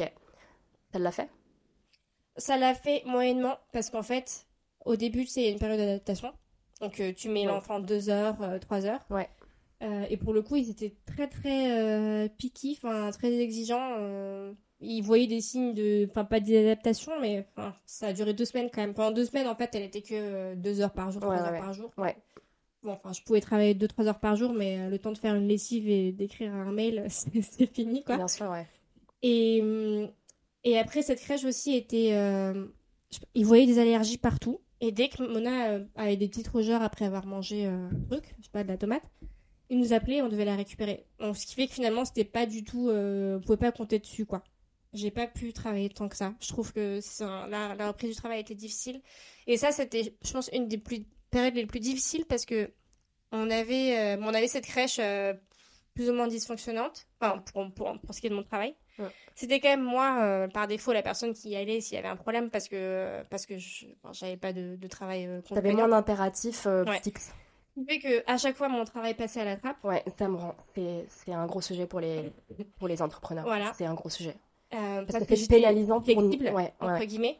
Et en même temps, moi, je me mettais une, une pression de dingue parce que euh, j'allais monter ma boîte, même si j'étais pas toute seule. Mon associé a fait euh, une grande, une très grande partie du travail. Ouais. Euh, mais je me sentais pas légitime non plus. Donc, j'étais aussi très stressée. En fait, psychologiquement, j'avais l'impression que ça, ça allait être un, ça allait être un, enfin, c'était, je me mettais la pression et notamment parce que le, le fait de, de- que ce soit public, parce qu'il fallait quand même qu'on annonce la création de cette boîte. On avait une, Une fixé deadline une date. Ok. Euh, je crois que c'était février. Février Fin 2022 février 2000 ouais, 2023. Ah oui. Donc, euh, Ça, enfin, oui. un mois après. euh, Donc, c'est là où voilà, on avait notre site internet, on avait. euh, Enfin, moi, je, je publiais sur. euh, je, je recontactais tout mon réseau, etc. Ouais. Et en fait, euh, je me suis fait un foin. euh, je me suis un peu ouais, mis la pression là-dessus. Ce qui fait que j'étais très, très, très stressée et. Tout en étant fatiguée, en s'occupant de bébé, c'était c'était compliqué. Sachant qu'à l'époque, elle faisait toujours pas ses nuits. Donc, euh, parce que, comme je disais, elle a pas fait ses nuits avant qu'on qu'on la mette dans une pièce séparée. Donc à l'époque, on était toujours dans notre appart euh, qui fait. euh, Enfin, en gros, il y a qu'une pièce, quoi. Et c'est là qu'on s'est dit, c'est plus possible, faut qu'on déménage. Ok. On a cherché un. Enfin, dès qu'on est rentré du Japon, euh, de, de France, on a, on a cherché un appart. Pendant deux mois, on a fini par trouver. et C'est là qu'on a, on a déménagé ici. Euh, et là, ça a changé. euh, Enfin, on était vraiment beaucoup mieux. Et dès qu'on l'a mis dans, cette, dans sa chambre, elle a, elle a bien dormi. Comment vous avez géré le déménagement avec un bébé? Alors, c'était pas très pratique, effectivement. Rien que chercher en fait un appart, Bah ouais. euh, passer du temps sur Internet alors que t'as pas vraiment de temps disponible, Mm. c'était pénible. Donc, euh, bah, c'était compliqué. À chaque fois, on, on a visité pas mal d'apparts, on, on l'emmenait avec nous. Ouais. Et aussi faire les cartons, c'était vraiment pas très pratique. Vous avez Mais tout fait on tout a seul? survécu. On a tout fait tout seul, les cartons. On, a, on avait une, une boîte de déménagement pour euh, déplacer les gros meubles. Ouais. Mais sinon. euh, Les cartons, c'est vous. Ouais. Ok. Et aussi l'installation, c'est vous et le temps que ça a pris, quoi. Ouais. Bon, j'en garde pas un super souvenir, mais je me dis pas non plus plus jamais. Enfin, c'est. Ça fait partie Enfin, des, baptêmes de feu, quoi. Voilà, c'est ça. Bon, il se trouve que la semaine dernière, Victoria a été malade et que euh, j'ai eu la discussion avec mon mec sur, ok, on fait comment pour euh, bah, la garder parce qu'on a envie de bosser tous les deux, mais on a aussi envie de passer, euh, de s'occuper de notre bébé. Comment toi tu fais quand Mona elle tombe malade et qu'elle peut du coup ne pas aller à la crèche et que c'est en semaine? Alors, nous, c'est vrai qu'au début, c'était moi le, le, on va dire, euh, le parent par défaut euh, quand il y a un problème euh, dans, sur les heures de travail. Et en fait, ça s'est pro- progressivement inversé, D'accord. dans le sens où euh, quand on a déménagé ici et que mon activité a... J'ai j'ai- enfin, j'ai commencé mon activité à, à plein temps et j'ai commencé à avoir pas mal de... En fait, pas mal de meetings que je peux pas trop déplacer. Euh, et, et en fait, euh, on- ça c'est, enfin, on a été à peu près à égalité dans le sens où bah, on est tous les deux en télétravail. On travaille tous les deux. Par défaut, c'est vous êtes en télétravail. On est en télétravail. Moi, je travaille dans cette pièce, Pierre il travaille là-bas. Trop bien. Et si Mona est malade, ben, c'est celui qui peut qui, enfin, qui C'est au cas par cas, quoi. C'est au moment. C'est vraiment euh, au cas par cas. Ok. Non, c'est Et, intéressant. euh, et moi, j'ai même euh, des contraintes parce qu'en ce moment, je passe le permis. Donc, je me suis mis des heures. euh, en fait, je suis à la fin là, je le passe. euh, Enfin, je le passe euh, ouais, dans deux semaines. Ouah. J'ai le test dans deux semaines. Ok. Mais, euh, mais c'est vrai que bah, du coup, j'ai, enfin, c'est sûr que euh, mercredi soir et jeudi soir, en fait, je suis là-bas. Donc, euh, Piotr, il faut qu'il aille chercher Mona. Ouais. Euh, et aussi, comme euh, je monte ma boîte, en fait, je fais pas, pas mal de networking. Ouais. J'ai tu des vas à événements des le événements soir. Ouais. Et euh, voilà, le mardi aussi, souvent, je dis. Et bref, ce qui fait que finalement, euh, Piotr, il va plus souvent chercher Mona. Ouais. Et donc, oui, il y a eu cette dynamique-là qui s'est instaurée. on est à égalité, voire pour l'instant, euh, enfin, j'ai des contraintes qui fait qu'il faut que tu t'occupes peut-être un peu plus. Et ça, ben, c'est hyper dur. hein. Enfin, franchement, il sacrifie un peu son, un peu son travail et il faudra que ça s'inverse au bout d'un moment. Il est en genre en CDI dans une grosse ouais, il fait boîte. du conseil, dans une boîte de conseil. Il est dans une boîte de conseil et il arrive quand même à, à- à être suffisamment. Alors le conseil, ça permet aussi de, de, de s'organiser un peu comme Ouais. on veut, mais il y a quand même des deadlines, etc. Et malgré ça, il arrive à, Alors, à, il arrive. à il- s'aligner sur les contraintes. euh, Il arrive, il arrive bien. Alors, bon, déjà, il travaille très rapidement. Euh, mais, euh, mais quand même, euh, là récemment, on a eu cette discussion. Il m'a dit, mais est-ce que, enfin, sois consciente que, Que c'est je, chaud. je mets difficile, mon travail ouais. en retrait, en Ouais, fait. Tu vois, ouais. Je prends pas plus de projets. je, je suis pas agressive sur, sur, sur, sur la carrière, quoi. Du coup, faut quand même, ça, c'est pas durable, donc il faudra quand même que, à un moment, ça s'équilibre. Et enfin, je comprends quoi. En fait, moi, ce que je faisais avant, avant, du coup, euh, c'était euh, c'était moi par défaut. Et du coup, dès qu'il y avait, et en plus, il y avait plus de problèmes. Dès qu'il y avait un problème, j'y allais. Donc, je pouvais pas avancer sur mes projets. Euh, bah là, c'est un peu lui qui fait. Sauf que je pense que quand on est entrepreneur, c'est encore plus dur parce qu'il y a la culpabilité de Ok, je monte ma boîte, j'a- j'apporte pas beaucoup de revenus parce que je suis entrepreneur. Donc, c'est moi qui, enfin, comme je, c'est pas moi le, le gagne-pain principal, c'est moi qui vais m'occuper plus du bébé. Ouais, tu compenses, Mais du coup, tu, tu compenses. entre guillemets, ouais. Mais en plus, mais du coup, Alors tu peux, ouais. tu as encore moins de chances de pouvoir être le gagne-pain principal parce Bien que sûr. tu t'avances pas, quoi. Bien sûr, ouais. Non, c'est un sujet, en fait, on n'a pas de réponse vraiment là. On va voir euh, comment les choses évoluent. euh, Enfin, on, peut en Mais il n'y a, pas, dans y a pas vraiment de solution. Il faut qu'un des deux fasse sacrifier un petit peu. et il faut que ce soit chacun son tour. Mais que si c'est euh, pendant ce- cette période, c'est X, ben, quelques mois plus tard, ce sera Z. Et il faut que ça s'équilibre euh, si tu fais le bilan sur la durée. Enfin, Ouais, ou quelques années plus tard. mais- Ouais, mais c'est chaud, c'est super chaud. Et c'est chaud de. Enfin, en tout cas, moi, j'ai du mal des fois à, à, à, à pas ressentir de. Resentment, je sais pas comment appeler ça, mais. euh, Euh, rancœur. de la rancœur un peu. De, ouais, mais moi j'ai fait tout ça en fait, donc euh, il est où mon. Enfin bref. Bah ouais, ouais, Je- c'est sûr. Et euh, je voudrais rajouter que j'ai. Enfin, là, ça va vraiment beaucoup mieux. J'ai j'ai moins. Moi, c'est pas de la rancœur que j'ai, c'est de la culpabilité. Ah ouais, bah c'est normal, j'apporte pas beaucoup de revenus, donc euh, c'est normal que je m'en occupe plus. Euh, du coup, euh, tu parlais de ton mariage où tu avais été entourée de plein de personnes qui se sont occupées de Mona et tu as compris en fait que c'était important d'être bien entourée. Au Japon, c'est qui, c'est qui ton village? Alors, j'en ai pas, Ouais. soyons clairs. Ok. Pendant très longtemps, ça m'a travaillé. Franchement, tous les week-ends, je me plaignais, je me disais, on n'a pas de village, c'est nul. Euh, en ce moment, j'y pense un peu moins. Je pense aussi parce qu'on a tellement d'amis de France qui viennent. Mais j'oublie, c'est, c'est, c'est, c'est, je vais me rappeler bientôt que j'aurai pas, que j'ai pas de village. Et ça, c'est vraiment quelque chose qui me, qui me préoccupe parce que euh, j'ai, envie de le construire. J'ai, en fait, euh, je suis fille unique, donc euh, toute ma vie, j'étais un peu, ça a été toujours un, quelque chose de très important pour moi de m'entourer, de construire une, une famille, enfin un groupe que que j'ai pas vraiment Ouais. naturellement, quoi. Euh, donc je moi, je suis très amie, pote. Ouais. Euh, et au Japon, euh, c'est sûr que, enfin, on a on a des amis qui régulièrement rentrent, enfin, partent du Japon. Et en plus des amis qui ont des enfants, il y en a encore moins, quoi. Donc, euh, moi, je suis pas satisfaite. je suis exigeante. Enfin, j'aimerais avoir un, un village plus, plus construit. Et moi, mon rêve, c'est d'avoir des, enfin, tu vois, des, des amis qu'on voit régulièrement et qui, qui s'entendent bien aussi avec Mona, tu vois. Ouais. Euh, après, le but, c'est pas d'avoir des babysitters gratuits, c'est pas ça. C'est d'avoir, ça. Non, non. c'est d'avoir des, des, des, de diversifier les influences, en fait. Mm. Parce que moi, je crois pas du tout au truc. euh, Enfin, on n'est pas parfait, donc euh, si elle a que nous deux, euh, c'est beaucoup moins riche que si elle est, influée, enfin, elle est influencée par toutes sortes de, de gens. Après, elle a la crèche et plein d'inputs euh, de oui, bébés, il y a plein d'inputs de la crèche, mais je trouve que les adultes, les adultes, ça compte plus à terme. Tu vois, les adultes qui ont changé ta vie, tu vois, il y en a quoi.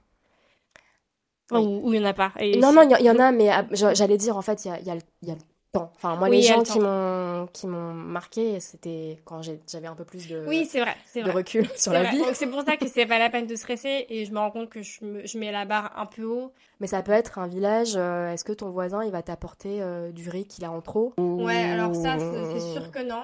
mais, c'est- mais oui, mais les relations de voisinage, c'est important. Enfin, ou d'avoir des, des, des potes. Des euh, potes qui dans le habitent dans le coin avec des On enfants. en a, on a des potes qui habitent dans le coin. Bon, ils ont pas d'enfants, mais c'est pas, c'est pas très, très, très grave. C'est sûr que s'ils ont des enfants, le méga bonus, c'est que les enfants, ils jouent ensemble. Donc Ouais. ça, ça, se- ça te déleste euh, Ouais, carrément. un gros euh, travail, quoi. Enfin, Ouais. pas un poids. Après, ouais, ils jouent pas beaucoup euh, à cet âge. En fait, quand ils sont Ouais. petits, euh, c'est pas encore trop. euh, Vas-y, on joue au loup, c'est quoi. ce que j'ai cru comprendre, ouais. Mais bon, c'est peut-être un Mais peu... bon, Mais c'est- après, Mona, elle est extrêmement sociable. Euh, extrêmement, extrêmement sociable. Même à la crèche, ils sont... euh, ils sont... Enfin, c'est genre un objet de curiosité, quoi. Donc euh, bah, là, on est à un mariage le week-end dernier. Elle a passé tout le mariage euh, sur les genoux du, du père du marié. La fois qu'elle le voit. Nous, on n'a pas vu du mariage, quoi. Donc dès qu'il y a quelqu'un d'autre, en fait, nous, Ouais. on, est, on est libre, quoi. Mine de rien. Mais je pense que les six mois en France, avoir un milliard de personnes, ça a dû euh. Impacter aussi euh, d'une Ouais. certaine manière son, cet Donc moi, je cherche, ouais, je cherche toujours mon, mon village, mais euh, bon, c'est pas grave, c'est ça va venir, quoi. Bah, la bonne nouvelle, c'est que moi, j'ai une petite fille qui est un petit peu plus âgée que la tienne, donc euh, on peut essayer. Bah ouais. Peut-être qu'elles vont jouer ensemble, on sait Peut-être, jamais. on peut essayer. En tout cas, on peut essayer. Euh, Est-ce que tu as reçu des, des remarques un peu reloues, maladroites euh, pendant ta grossesse, après ta grossesse, sur la manière dont euh, t'éduquais Ouais. ta fille en France ou au Japon? C'était vraiment aucune remarque n'était euh, mal intentionnée. Enfin, même toutes les remarques étaient bien intentionnées. Bah, je la pense, plupart, hein, ouais. mais- Alors, euh, je pense qu'il y a une chose, c'est que je pense qu'on est extrêmement susceptible quand on est, C'est vrai. quand on est, euh, surtout Au début. au post- postpartum, Ouais, ouais, quand on n'a pas dormi, etc. ouais, ouais, c'est. Parce que je me souviens pas de remarques désobligeantes pendant la grossesse, en fait. Des petites choses, ça paraît super anodin, mais bon, quand j'ai commencé la DME, bon, euh, la génération d'avant, on va dire, enfin mes parents, euh, la- les- mes vos parents, ils comprenaient pas trop. Et à un moment, euh, ma belle-mère, elle a fait une blague, genre, euh, enfin, après le repas, ou pendant le repas, Mona, elle voulait, elle voulait pas manger ce que je lui ai donné. Bon. Et elle se plaignait un peu, ou elle pleurait un peu. Et elle lui dit, oh ma pauvre petite fille, on va te donner des choses normales à manger. Ah. Alors c'est bête, mais quand même on est susceptible quand même cette période. Bon, faut C'est le petit mot qui. Ouais, ouais. Et après, il y a ma mère qui m'a dit, euh, c'était la semaine où on était arrivé en Bretagne, donc on venait d'arriver en, France. Et, euh, et Piotr, il fallait qu'il fasse quelque chose justement qui s'absente pour, euh, pour faire les courses, euh, soit pour le mariage, soit pour la journée. Ouais. Il, il allait me laisser un peu toute seule. euh. Et en fait, au bout de quelques heures, moi j'en peux plus. Enfin, je, enfin, je suis fatiguée et je dis à ma mère, ah ouais, c'est enfin, dur quand il est pas là, quoi. Elle me dit, mais enfin, je pense qu'elles font comment les femmes, les femmes seules, enfin les femmes monoparentales. Mais en fait, il y a toujours, il y a toujours pire que nous, en fait. Oui, mais ça, ça ça. n'annule pas le fait que c'est quand même difficile pour nous à l'instant T. En quoi. fait, c'est pas du tout ce que je voulais entendre, quoi. Ouais. Et ça, ça aide pas. Donc Mm. euh, voilà, à ne pas. En fait, ça sert à rien de minimiser. euh, Ouais. Chacun a son, euh, son degré de, de, enfin, de, de La difficulté de- sur le moment. Ouais, ouais, carrément. Voilà. Et, et sinon, alors ça, je l'ai eu plusieurs fois. et et je, me, je me rends compte maintenant que c'est un truc que je pourrais dire et qu'il faut pas dire. C'est quand on te demande si t'es enceinte alors que tu l'es pas. Du Ah, coup, mais je l'ai eu aussi, ça. Mais... je l'ai eu, je l'ai eu avant ma grossesse, donc ça n'a rien à voir. Euh, je l'ai eu euh, là, il y a quelques semaines, un, événement networking euh, pour Mais le en voyant ton corps ou c'est genre. Ouais, en euh, me voyant. Et en fait, euh, je sais pas, je... bah, c'est vrai que j'ai- pas récupéré, euh, j'ai le ventre toujours mou et, euh, et un peu. euh, ouais, j'ai pas forcément des, des en en fait- béton, quoi. En fait, alors déjà, t'es hyper belle. Et ensuite, genre, on s'en bat les couilles de la. De, Ouais, de- ouais, de l'aspect de la- de ton ventre. En fait, c'est pas OK de commenter En fait, ça. le physique de quelqu'un. Et je me suis rendu compte que même si quelqu'un a, l'air d'être enceinte de 7 mois, Tu- c'est quasiment sûr qu'elle est enceinte, Si et ben le ça dit trouve, pas, elle a un ouais. problème de santé. Ouais. Donc Si elle te le dit pas, tu poses pas la question, quoi. Voilà, à nos auditeurs, euh, si c'est jamais un sujet qu'il faut évoquer, euh, Ouais. le premier. Ouais, c'est ça, c'est ça. Et puis, euh, à quand le deuxième, euh, pas, pas indispensable comme question non plus, euh, Ouais, non en fonction de la même en fonction de la proximité, enfin, pas indispensable. Euh, parce que on... vous n'êtes pas la première personne à poser la question. Mais après, je, je comprends qu'en fait, sur le moment, quand tu as l'impression d'avoir découvert le truc chez quelqu'un d'autre et que tu dis que c'est une bonne nouvelle, tu as envie, de, t'as envie de faire la remarque, mais en fait, c'est. C'est délicat, ouais. Faut se retenir. Euh, on t'a offert quoi qui a servi On t'a offert quoi qui a pas servi? Et qu'est-ce que tu offres depuis? Ah, alors ça, c'est super intéressant parce que comme on a fait ce mariage, Ouais. on nous a offert beaucoup de cadeaux. Bah ouais. Et en fait, au début, je me suis dit, on nous a offert, euh, on nous a offert 18 bodies, ça va pas me servir. Finalement, les bodies, ça sert pas mal à la crèche parce qu'ils demandent tellement de tenue Ouais. que c'est pas si mal. Et ça l'a fait Ouais. niveau différentes tailles qu'on vous a offert ou on vous a offert genre du 3 ans parce qu'en fait ça grandit tellement vite que. Alors non, on nous a offert pas mal de petites tailles et malheureusement quelques trucs qui sont qu'on n'a pas pu mettre parce que ça allait pas avec la, enfin le, le, Le temps, temps, que- ouais. qu'elle grandisse, c'était plus la saison quoi. Ouais. Euh, mais ça, bon. Mais en fait, les, ce qui a, donc ça c'est, on va commencer par ce qui a bien servi. Les bodies, finalement, ça a pas mal servi. Ok. Euh, après, on avait fait une liste. On avait une liste de mariage slash liste de naissance, on dit. Ouais. Donc on, on avait dit un peu ce qu'on voulait et on avait demandé. euh, Enfin, il y avait des cagnottes aussi. Des cagnottes, euh, genre pas Ouais. pour la doula en fait. Bah C'est trop bien. Moi nous on a demandé des sous aussi. Et, euh, et après, on avait demandé des trucs genre. euh, En fait, le plus possible, on voulait faire du seconde main. On voulait pas que les gens ils achètent des trucs neufs, euh, un body à 20 euros alors qu'ils peuvent euh, juste donner les leurs quoi. Ouais. il va être sale de toute façon. Mais en fait j'aimerais tellement que ça se démocratise Ouais. ces pratiques parce que c'est. Parce que de toute façon, euh, il, faire il va y avoir du vomi et des trucs dessus, Oui. donc euh, bon. Ouais. Et les gens ont quand même pas mal amené du seconde main. Aussi les, les jouets, on voulait Bon, je suis un peu une nazie là-dessus, mais je voulais des jouets beaux, en bois, pas des trucs en plastique, euh, avec enfin, des trucs de, de dessin animé ou de manga, quoi. Ouais. Donc euh, j'avais demandé ça, et du coup, les gens ont apporté euh, leurs vieux jouets. T'as lâché prise sur cool. ça ou euh, Euh, bah, comme tu peux le voir, pas vraiment. j'ai pas Ah non, j'ai pas regardé mais oui. Mais, euh, Oui, c'est du Non, bois non, et en oui, c'est joli. mais surtout que sur Mercari, t'as as tout ce que tu veux. euh, Ouais, ouais, mais il y a, y a- quand même forcément quelqu'un qui va t'offrir un truc euh, en plastique, plastique. euh, qui fait du bruit, euh, de un pain-main ou... Jusqu'à maintenant, pas trop, j'avoue. Euh, on a la chance. Mais c'est vrai que, voilà, donc ça, c'était cool. Après, le, le cadeau qui n'ont pas servi, en fait, c'est les peluches. On nous a offert beaucoup de peluches parce que c'est mignon. Les peluches ou les doudous? Bah, c'est enfin, pareil, enfin, les, les objets mous avec des poils. Les trucs... Ouais, ouais, ok. Enfin, tout ce qui est euh, pas des jouets, en fait. Mais en gros, des, des doudous et peluches, on en a eu pas mal. Mais Mona, ça l'intéresse pas du tout. Ça l'a jamais intéressée. Donc peut-être que dans quelques années, mais là, elle a quand même un an et trois mois. J'en déduis que vous les avez laissés en France on, on en a une partie ici.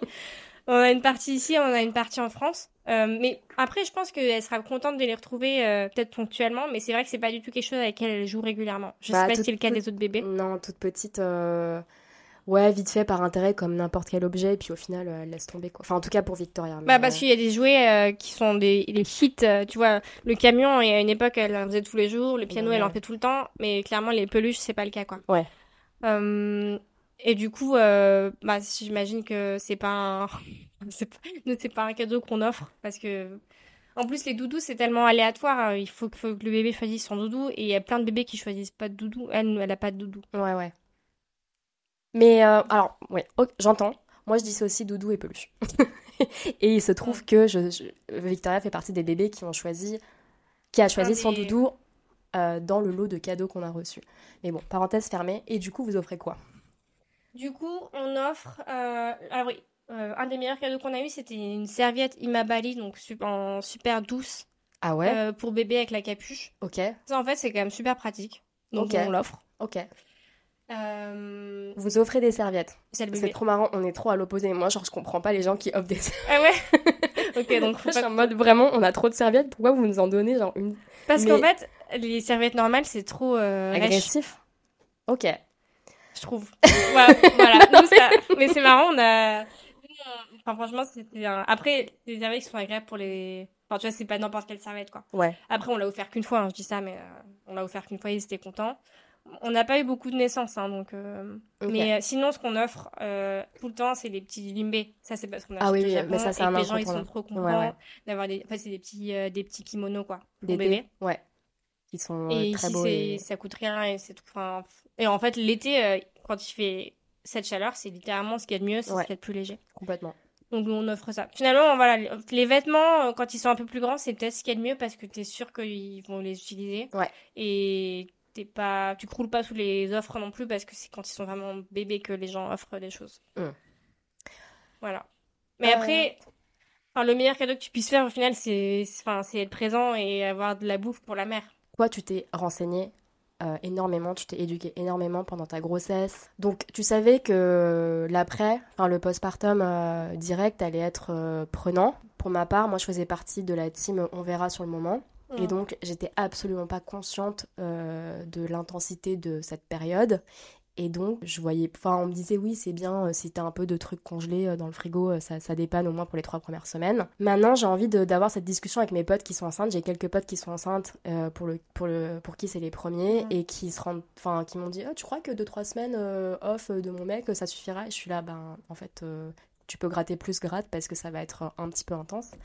J'aimerais qu'on ait cette discussion de est-ce que tu es d'accord que genre les premières semaines on t'envoie euh, de la bouffe euh, Ouais. congelée euh, Est-ce que tu t'es d'accord que pour que la première semaine ben, on vienne deux trois fois chez toi pour te faire le ménage? Enfin, ce serait. Ouais. Mais on n'a pas l'habitude d'avoir cette discussion et Ben, je- c'est vrai que je sais pas ce qui se serait passé si moi j'avais pas eu mon, mon ami euh, gourou. Euh, euh, Inisu, t'as briefé sur les, best m'a- qui practices. m'a briefé surtout. Enfin, c'est la DME, c'était elle, mais même avant, en fait, elle, elle m'a partagé toutes ses ressources et elle avait même un PDF que tu peux télécharger où tu euh, qui te dit euh, voilà c'est important d'avoir son village dès le début tu mets le nom euh, des gens euh, et qu'est-ce qu'ils vont faire enfin Ouais. est-ce qu'on peut compter sur eux pour faire en cas de machin En fait, j'ai la question classique de c'est quoi les moments difficiles qui te viennent à l'esprit, mais je trouve qu'on les a quand même pas mal abordés.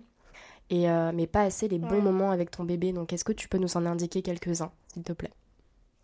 alors les bons moments il y en a il y en a plein bah, même avant la naissance le enfin le meilleur enfin, les meilleurs moments c'est quand tu sens vraiment les coups de pied et que t'as un enfin, que tu essaies de lui parler etc c'est vraiment cool Euh, la, naissance en elle-même, nous on a trouvé ça. Enfin, je pense qu'on a eu beaucoup de chance parce que c'était court et pas trop douloureux.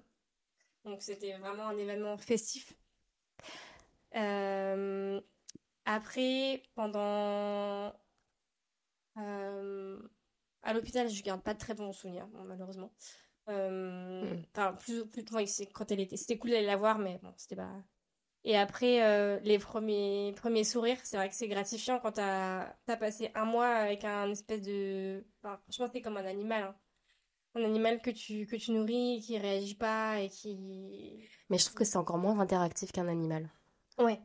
C'est vraiment genre un, un nouveau délire. C'est moins interactif parce que, oui, c'est ça. C'est c'est un, c'est un être de douleur, en fait. Ouais, ouais, il est là, mais qu'est-ce que je fous là? ouais.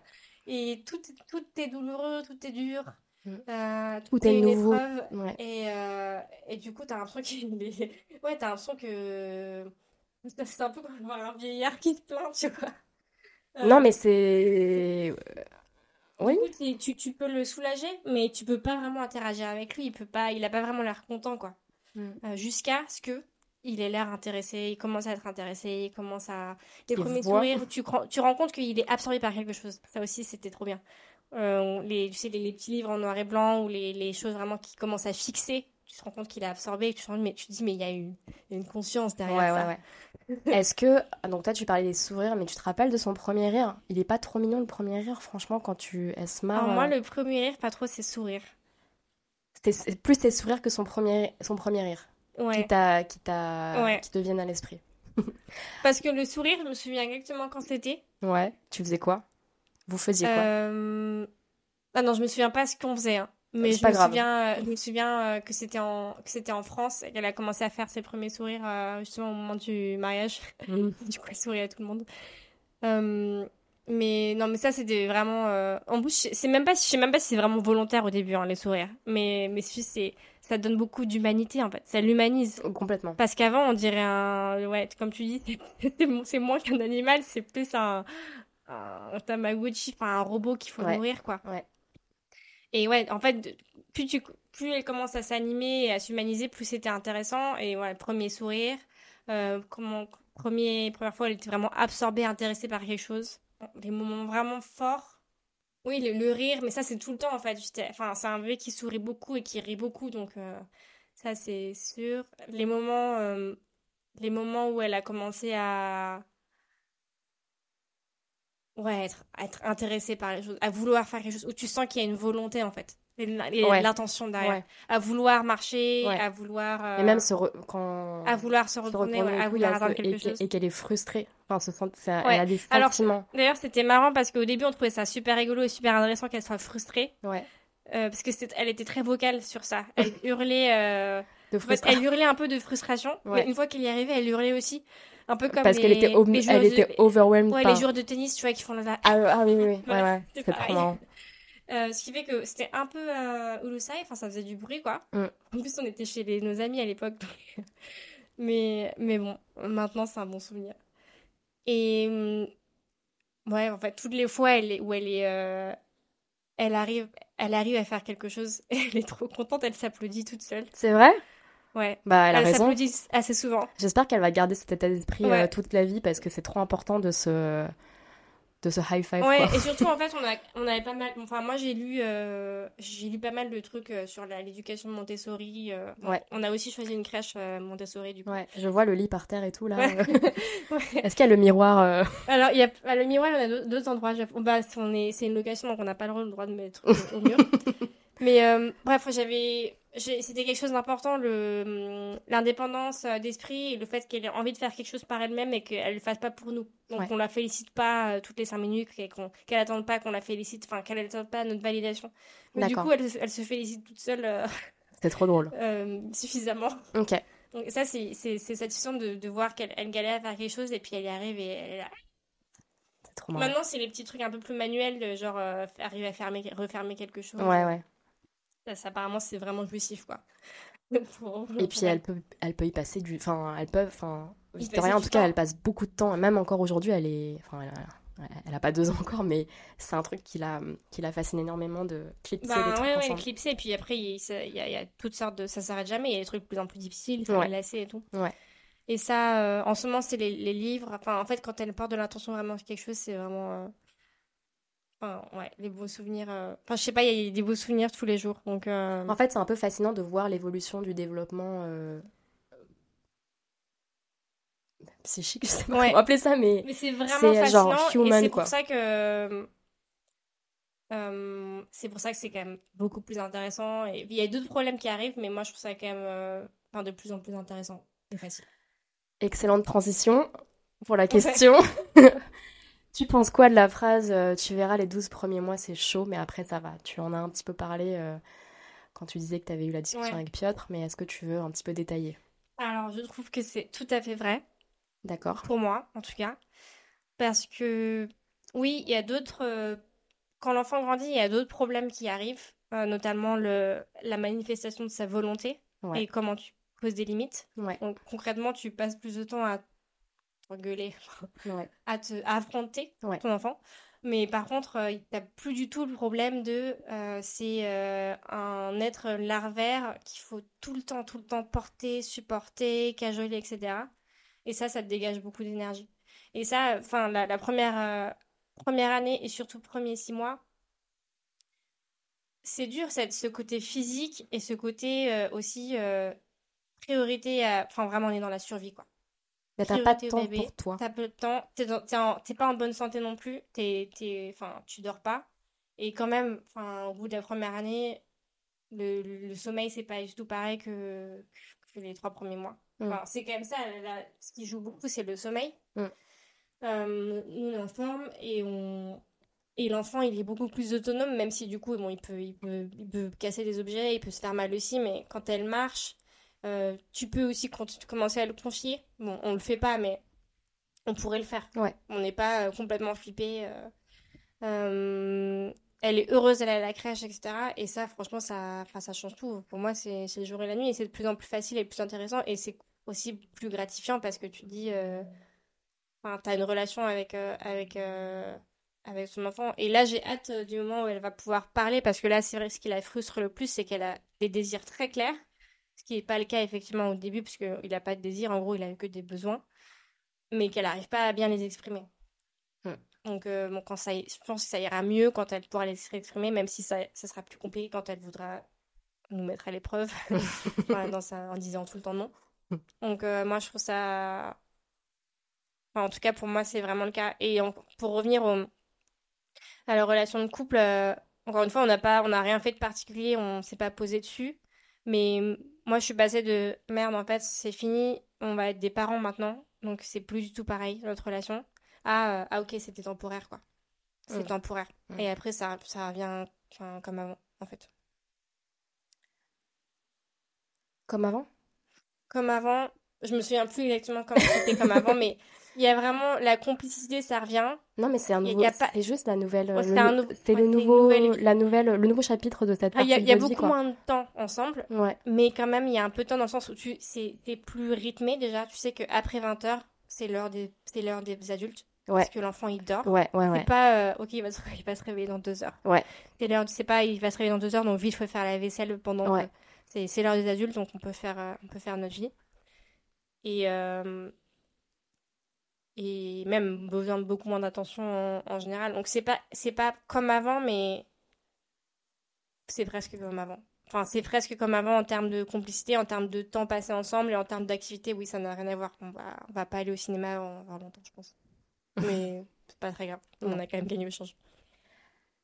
Euh, dernière question pour les parents qui sont en pleine année zéro et qui sont peut-être un peu en difficulté, ou pas d'ailleurs. T'as des recommandations et des conseils? Bah, ça va pas être très original, je pense. C'est pas grave. Mais moi, ce qui m'a le plus aidé, c'est de me renseigner et de me- me- m'entourer. Et surtout qu'en fait, quand tu t'entoures, euh, la connaissance vient par ton entourage aussi, quand même. Moi, j'ai jamais. Tout ce que j'ai recherché, c'était euh, parce que j'en ai entendu parler. Et euh, les, les amis ou les cousines euh, qui ont eu des enfants avant toi, ça, c'est. euh, enfin, ça a une valeur euh, incroyable, quoi. Enfin, c'est. Parce que finalement, euh, les connaissances apportées par tes parents, c'est assez limité parce qu'ils s'en souviennent pas et c'est normal.